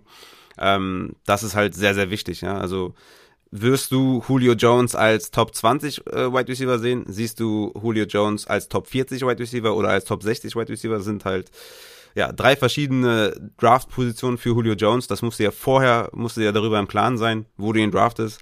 Und demzufolge musst du mit deiner Strategie ins Rennen gehen. Deswegen know your, know your League Settings und äh, Wets halt ja, entweder als kurzfristige Variante betrachten, als mittelfristig oder als langfristige Variante. Ja, äh, fast genauso habe ich es mir auch aufgeschrieben. Äh, ich habe so ein bisschen betitelt als Draft wie ein Redraft, ne? Ähm, so nach dem Motto, dass man äh, ein Julio Jones zum Beispiel ist immer mein gern genommenes Beispiel leider trotzdem draften kann, weil selbst wenn dein anderes Team irgendwie nur aus Rookies besteht, kriegst du Julio Jones während der Saison, wenn er eine gute Saison spielt, mal vorausgesetzt ist halt Julio Jones, ähm, immer noch gut an einen Contender verkauft. Zum Beispiel, ähm, keine Ahnung, wenn Javonte Williams zum Beispiel in den ersten Wochen nichts sieht und Julio Jones reißt alles richtig ab, dann kriegst du Javonte Williams plus X für Julio Jones und dann äh, hat sich das Ganze schon wieder gelohnt. Also Wets nicht unterbewerten, ist ein guter Punkt. Der und ähm, ja, und ähm, evaluiere ständig deinen Platz in der Liga ja, wenn jetzt schon so ein geiler FIFA-Artikel draußen wäre, dann äh, könnte man das tun, aber mach die FIFA-Analyse regelmäßig äh, nach jedem Liga-Jahr spätestens. Guck immer, äh, was hast du für Fehler gemacht, äh, wo stehst du in der Liga, wie sehen die Kader deiner Mitspieler aus? Und ähm, bleib einfach am Ball, immer am Ball bleiben wirklich. Und also auch in der Offseason vor allem ist das wichtig halt in Dynasty, ne, weil es vergeht keine Offseason, in der ich jetzt nicht irgendwie jeden Tag gucke, ey, was, was könnte mir vielleicht in der und der Liga äh, was bringen und dann einfach Trade-Angebote raushaue und dann gucke, ob die angenommen werden, ob es zu Verhandlungen kommt oder was auch immer passiert. Bleib aktiv. Ja, jetzt haben wir schon die letzte Frage, Mann. Ähm, mm. Die kommt. Mm. Hast, hast, habe ich noch wen vergessen? Habe ich wieder ja. wen vergessen? Ja. Was habe ich vergessen, Raphael? Welche Frage kommt denn jetzt? Yannick oder Max Rastetter? Max Rastetter habe ich tatsächlich äh, als letzte Frage. Ja, Was hat Yannick noch? Äh, Yannick fragt Quarterback-Position in drei Jahren. Überall Dual Ach, ja. Threats, oh. Quarterback Committee oder haben Pocket Passer noch. Lass uns die als nächstes machen. Lass uns, lass uns die als nächstes machen. Weil dazu habe ich ein Zitat und kann hervorragend überleiten. Wir machen jetzt zuerst Max, also Entschuldigung, Raphael, dass ich jetzt, also tut mir leid. Wir machen jetzt äh, Max Rastetter, der fragt, wenn es nicht zu spät ist, Barclay hat ja eine eher bescheidene Verletzungshistorie, sollte man ihn in der ersten Runde komplett meiden? Und ich würde sagen, komplett meiden nein, ähm, weil Verletzungen prognostizieren ist mal ein sehr heikles Ding.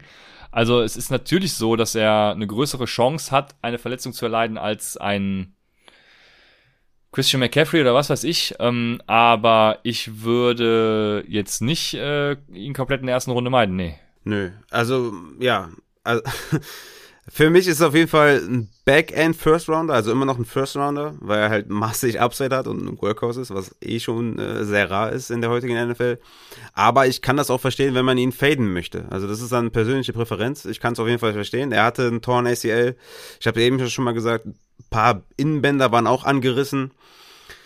Aber die ersten News aus den Camps soll ja auch sein, dass er so in time ist, ja, also dass er Woche 1 die volle Workload sehen soll.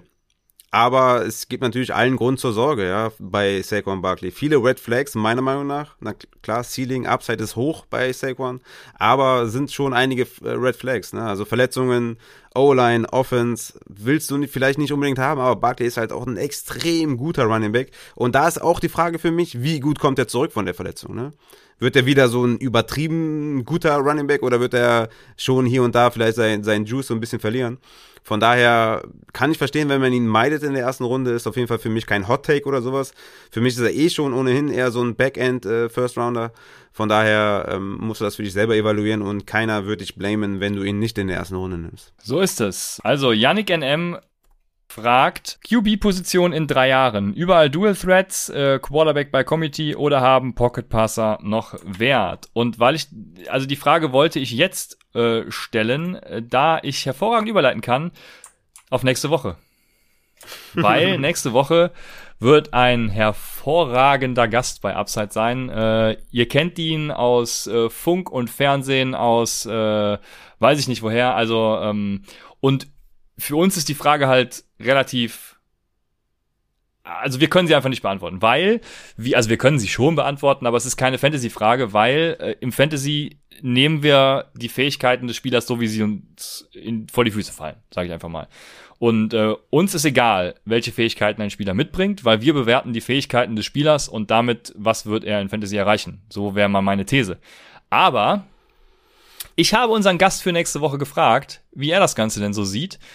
Und er sagt, auch ein toller Satz, ähm, er glaubt, es werden Pocket Passer, aber der athletische Threshold, den man mindestens mitbringen muss, der wird deutlich höher sein als noch vor fünf Jahren. Also ähm, er glaubt, Pocket Passing ist immer noch das wichtigste Element, was irgendwie in der NFL äh, da sein muss, wovon ich auch ausgehe, aber es wird keine unathletischen Quarterbacks aller Tom Brady, Kirk Cousins, ähm, wen haben wir da heute noch rum, rumgurken? Äh, heute Ben Roethlisberger, ähm, ich weiß nicht. Äh, ihr, ihr, wisst, worauf ich hinaus will. Also solche wird es wahrscheinlich nicht mehr geben, deshalb, ja.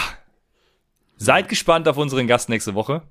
Es wird legendär. Ja, ich, ich würde sagen, bestes Beispiel ist zum Beispiel Mac Jones. Ne? Also vor fünf Jahren wäre er wahrscheinlich früher gegangen, als, als er ja, dieses Jahr gegangen ja, ist. Ne? Also auch ein ganz Ja. klarer Pocket Passer, keine Athletik. Diese Quarterbacks sind halt nicht mehr so gefragt. Ne? Ja. Das stimmt. Ja, wir haben noch eine Frage von, von Hans P. Ording. Ähm, ansonsten, wenn ihr noch Fragen habt, äh, stellt sie jetzt hier rein. Ansonsten machen wir das Outro fertig und äh, gehen raus und gucken uns noch die schöne, den schönen Sieg der Schweiz an. Und äh, ja, ne? wisst ihr Bescheid, wenn Deutschland morgen gewinnt, dann ist das Finale gebucht, sag ich dir. Dann haben wir jetzt die Frage von Hans-Peter Ording, der fragt, würdet ihr Amari Rogers in einer Dynasty stashen? Welches Potenzial hat er mit oder ohne Arrod, äh, beziehungsweise Adams? ja. Also, ich, ich glaube, Amari Rogers hat unheimliche Upside, ganz klar. Äh, man muss dazu sagen, Hans-Peter, du bist ja äh, Packer-Fan, deshalb ähm, vielleicht könntest du ein bisschen biased sein, aber ich glaube schon, dass Amari Rogers enormes Upside hat, tatsächlich. Ähm, Amari Rogers ja tatsächlich so einer, der dem Running Back irgendwie am nächsten kam oder kommt. Ähm, ich glaube, den, den werden die richtig gut einsetzen, äh, können ihm viele Endrounds geben, was weiß ich nicht alles. Äh, wird eine gute, ein guter Gadget-Player, gute Waffe für die äh, Packers. Ja, hat Upside. Wenn er nicht auf dem Feld steht, dann halt nicht. Und das ist das Problem. Also station kann man ihn, ja. Ja, Rookies kann man immer station. Ist immer gut so. Also vor allem auch jemand, ähm, ja, der jetzt vielleicht in eine Situation kommt, wo er nicht jetzt die fünfte Anspielstation ist, sondern schon die dritte, vielleicht im, im schlechtesten Fall die vierte. Also klar, Station immer. Und was dann passiert, klar, Potenzial hat er auch mit A-Rod oder ohne A-Rod, weil er ist dann, wenn du ihn als guten Wide Receiver empfindest, halt immer noch ein guter Wide Receiver. Ne? Also es ändert sich, ändert, wenn der Quarterback sich ändert, ändert sich vielleicht ein bisschen das Ceiling oder so, ne? oder die Chemie, je nachdem. Aber der, das Talent des Spielers bleibt ja. Von daher würde ich, würde ich das nicht davon abhängig machen. Sehr gut. Dann, äh, gut, gibt's noch eine Frage von Salzstreuer, aber die können wir den leider nicht beantworten.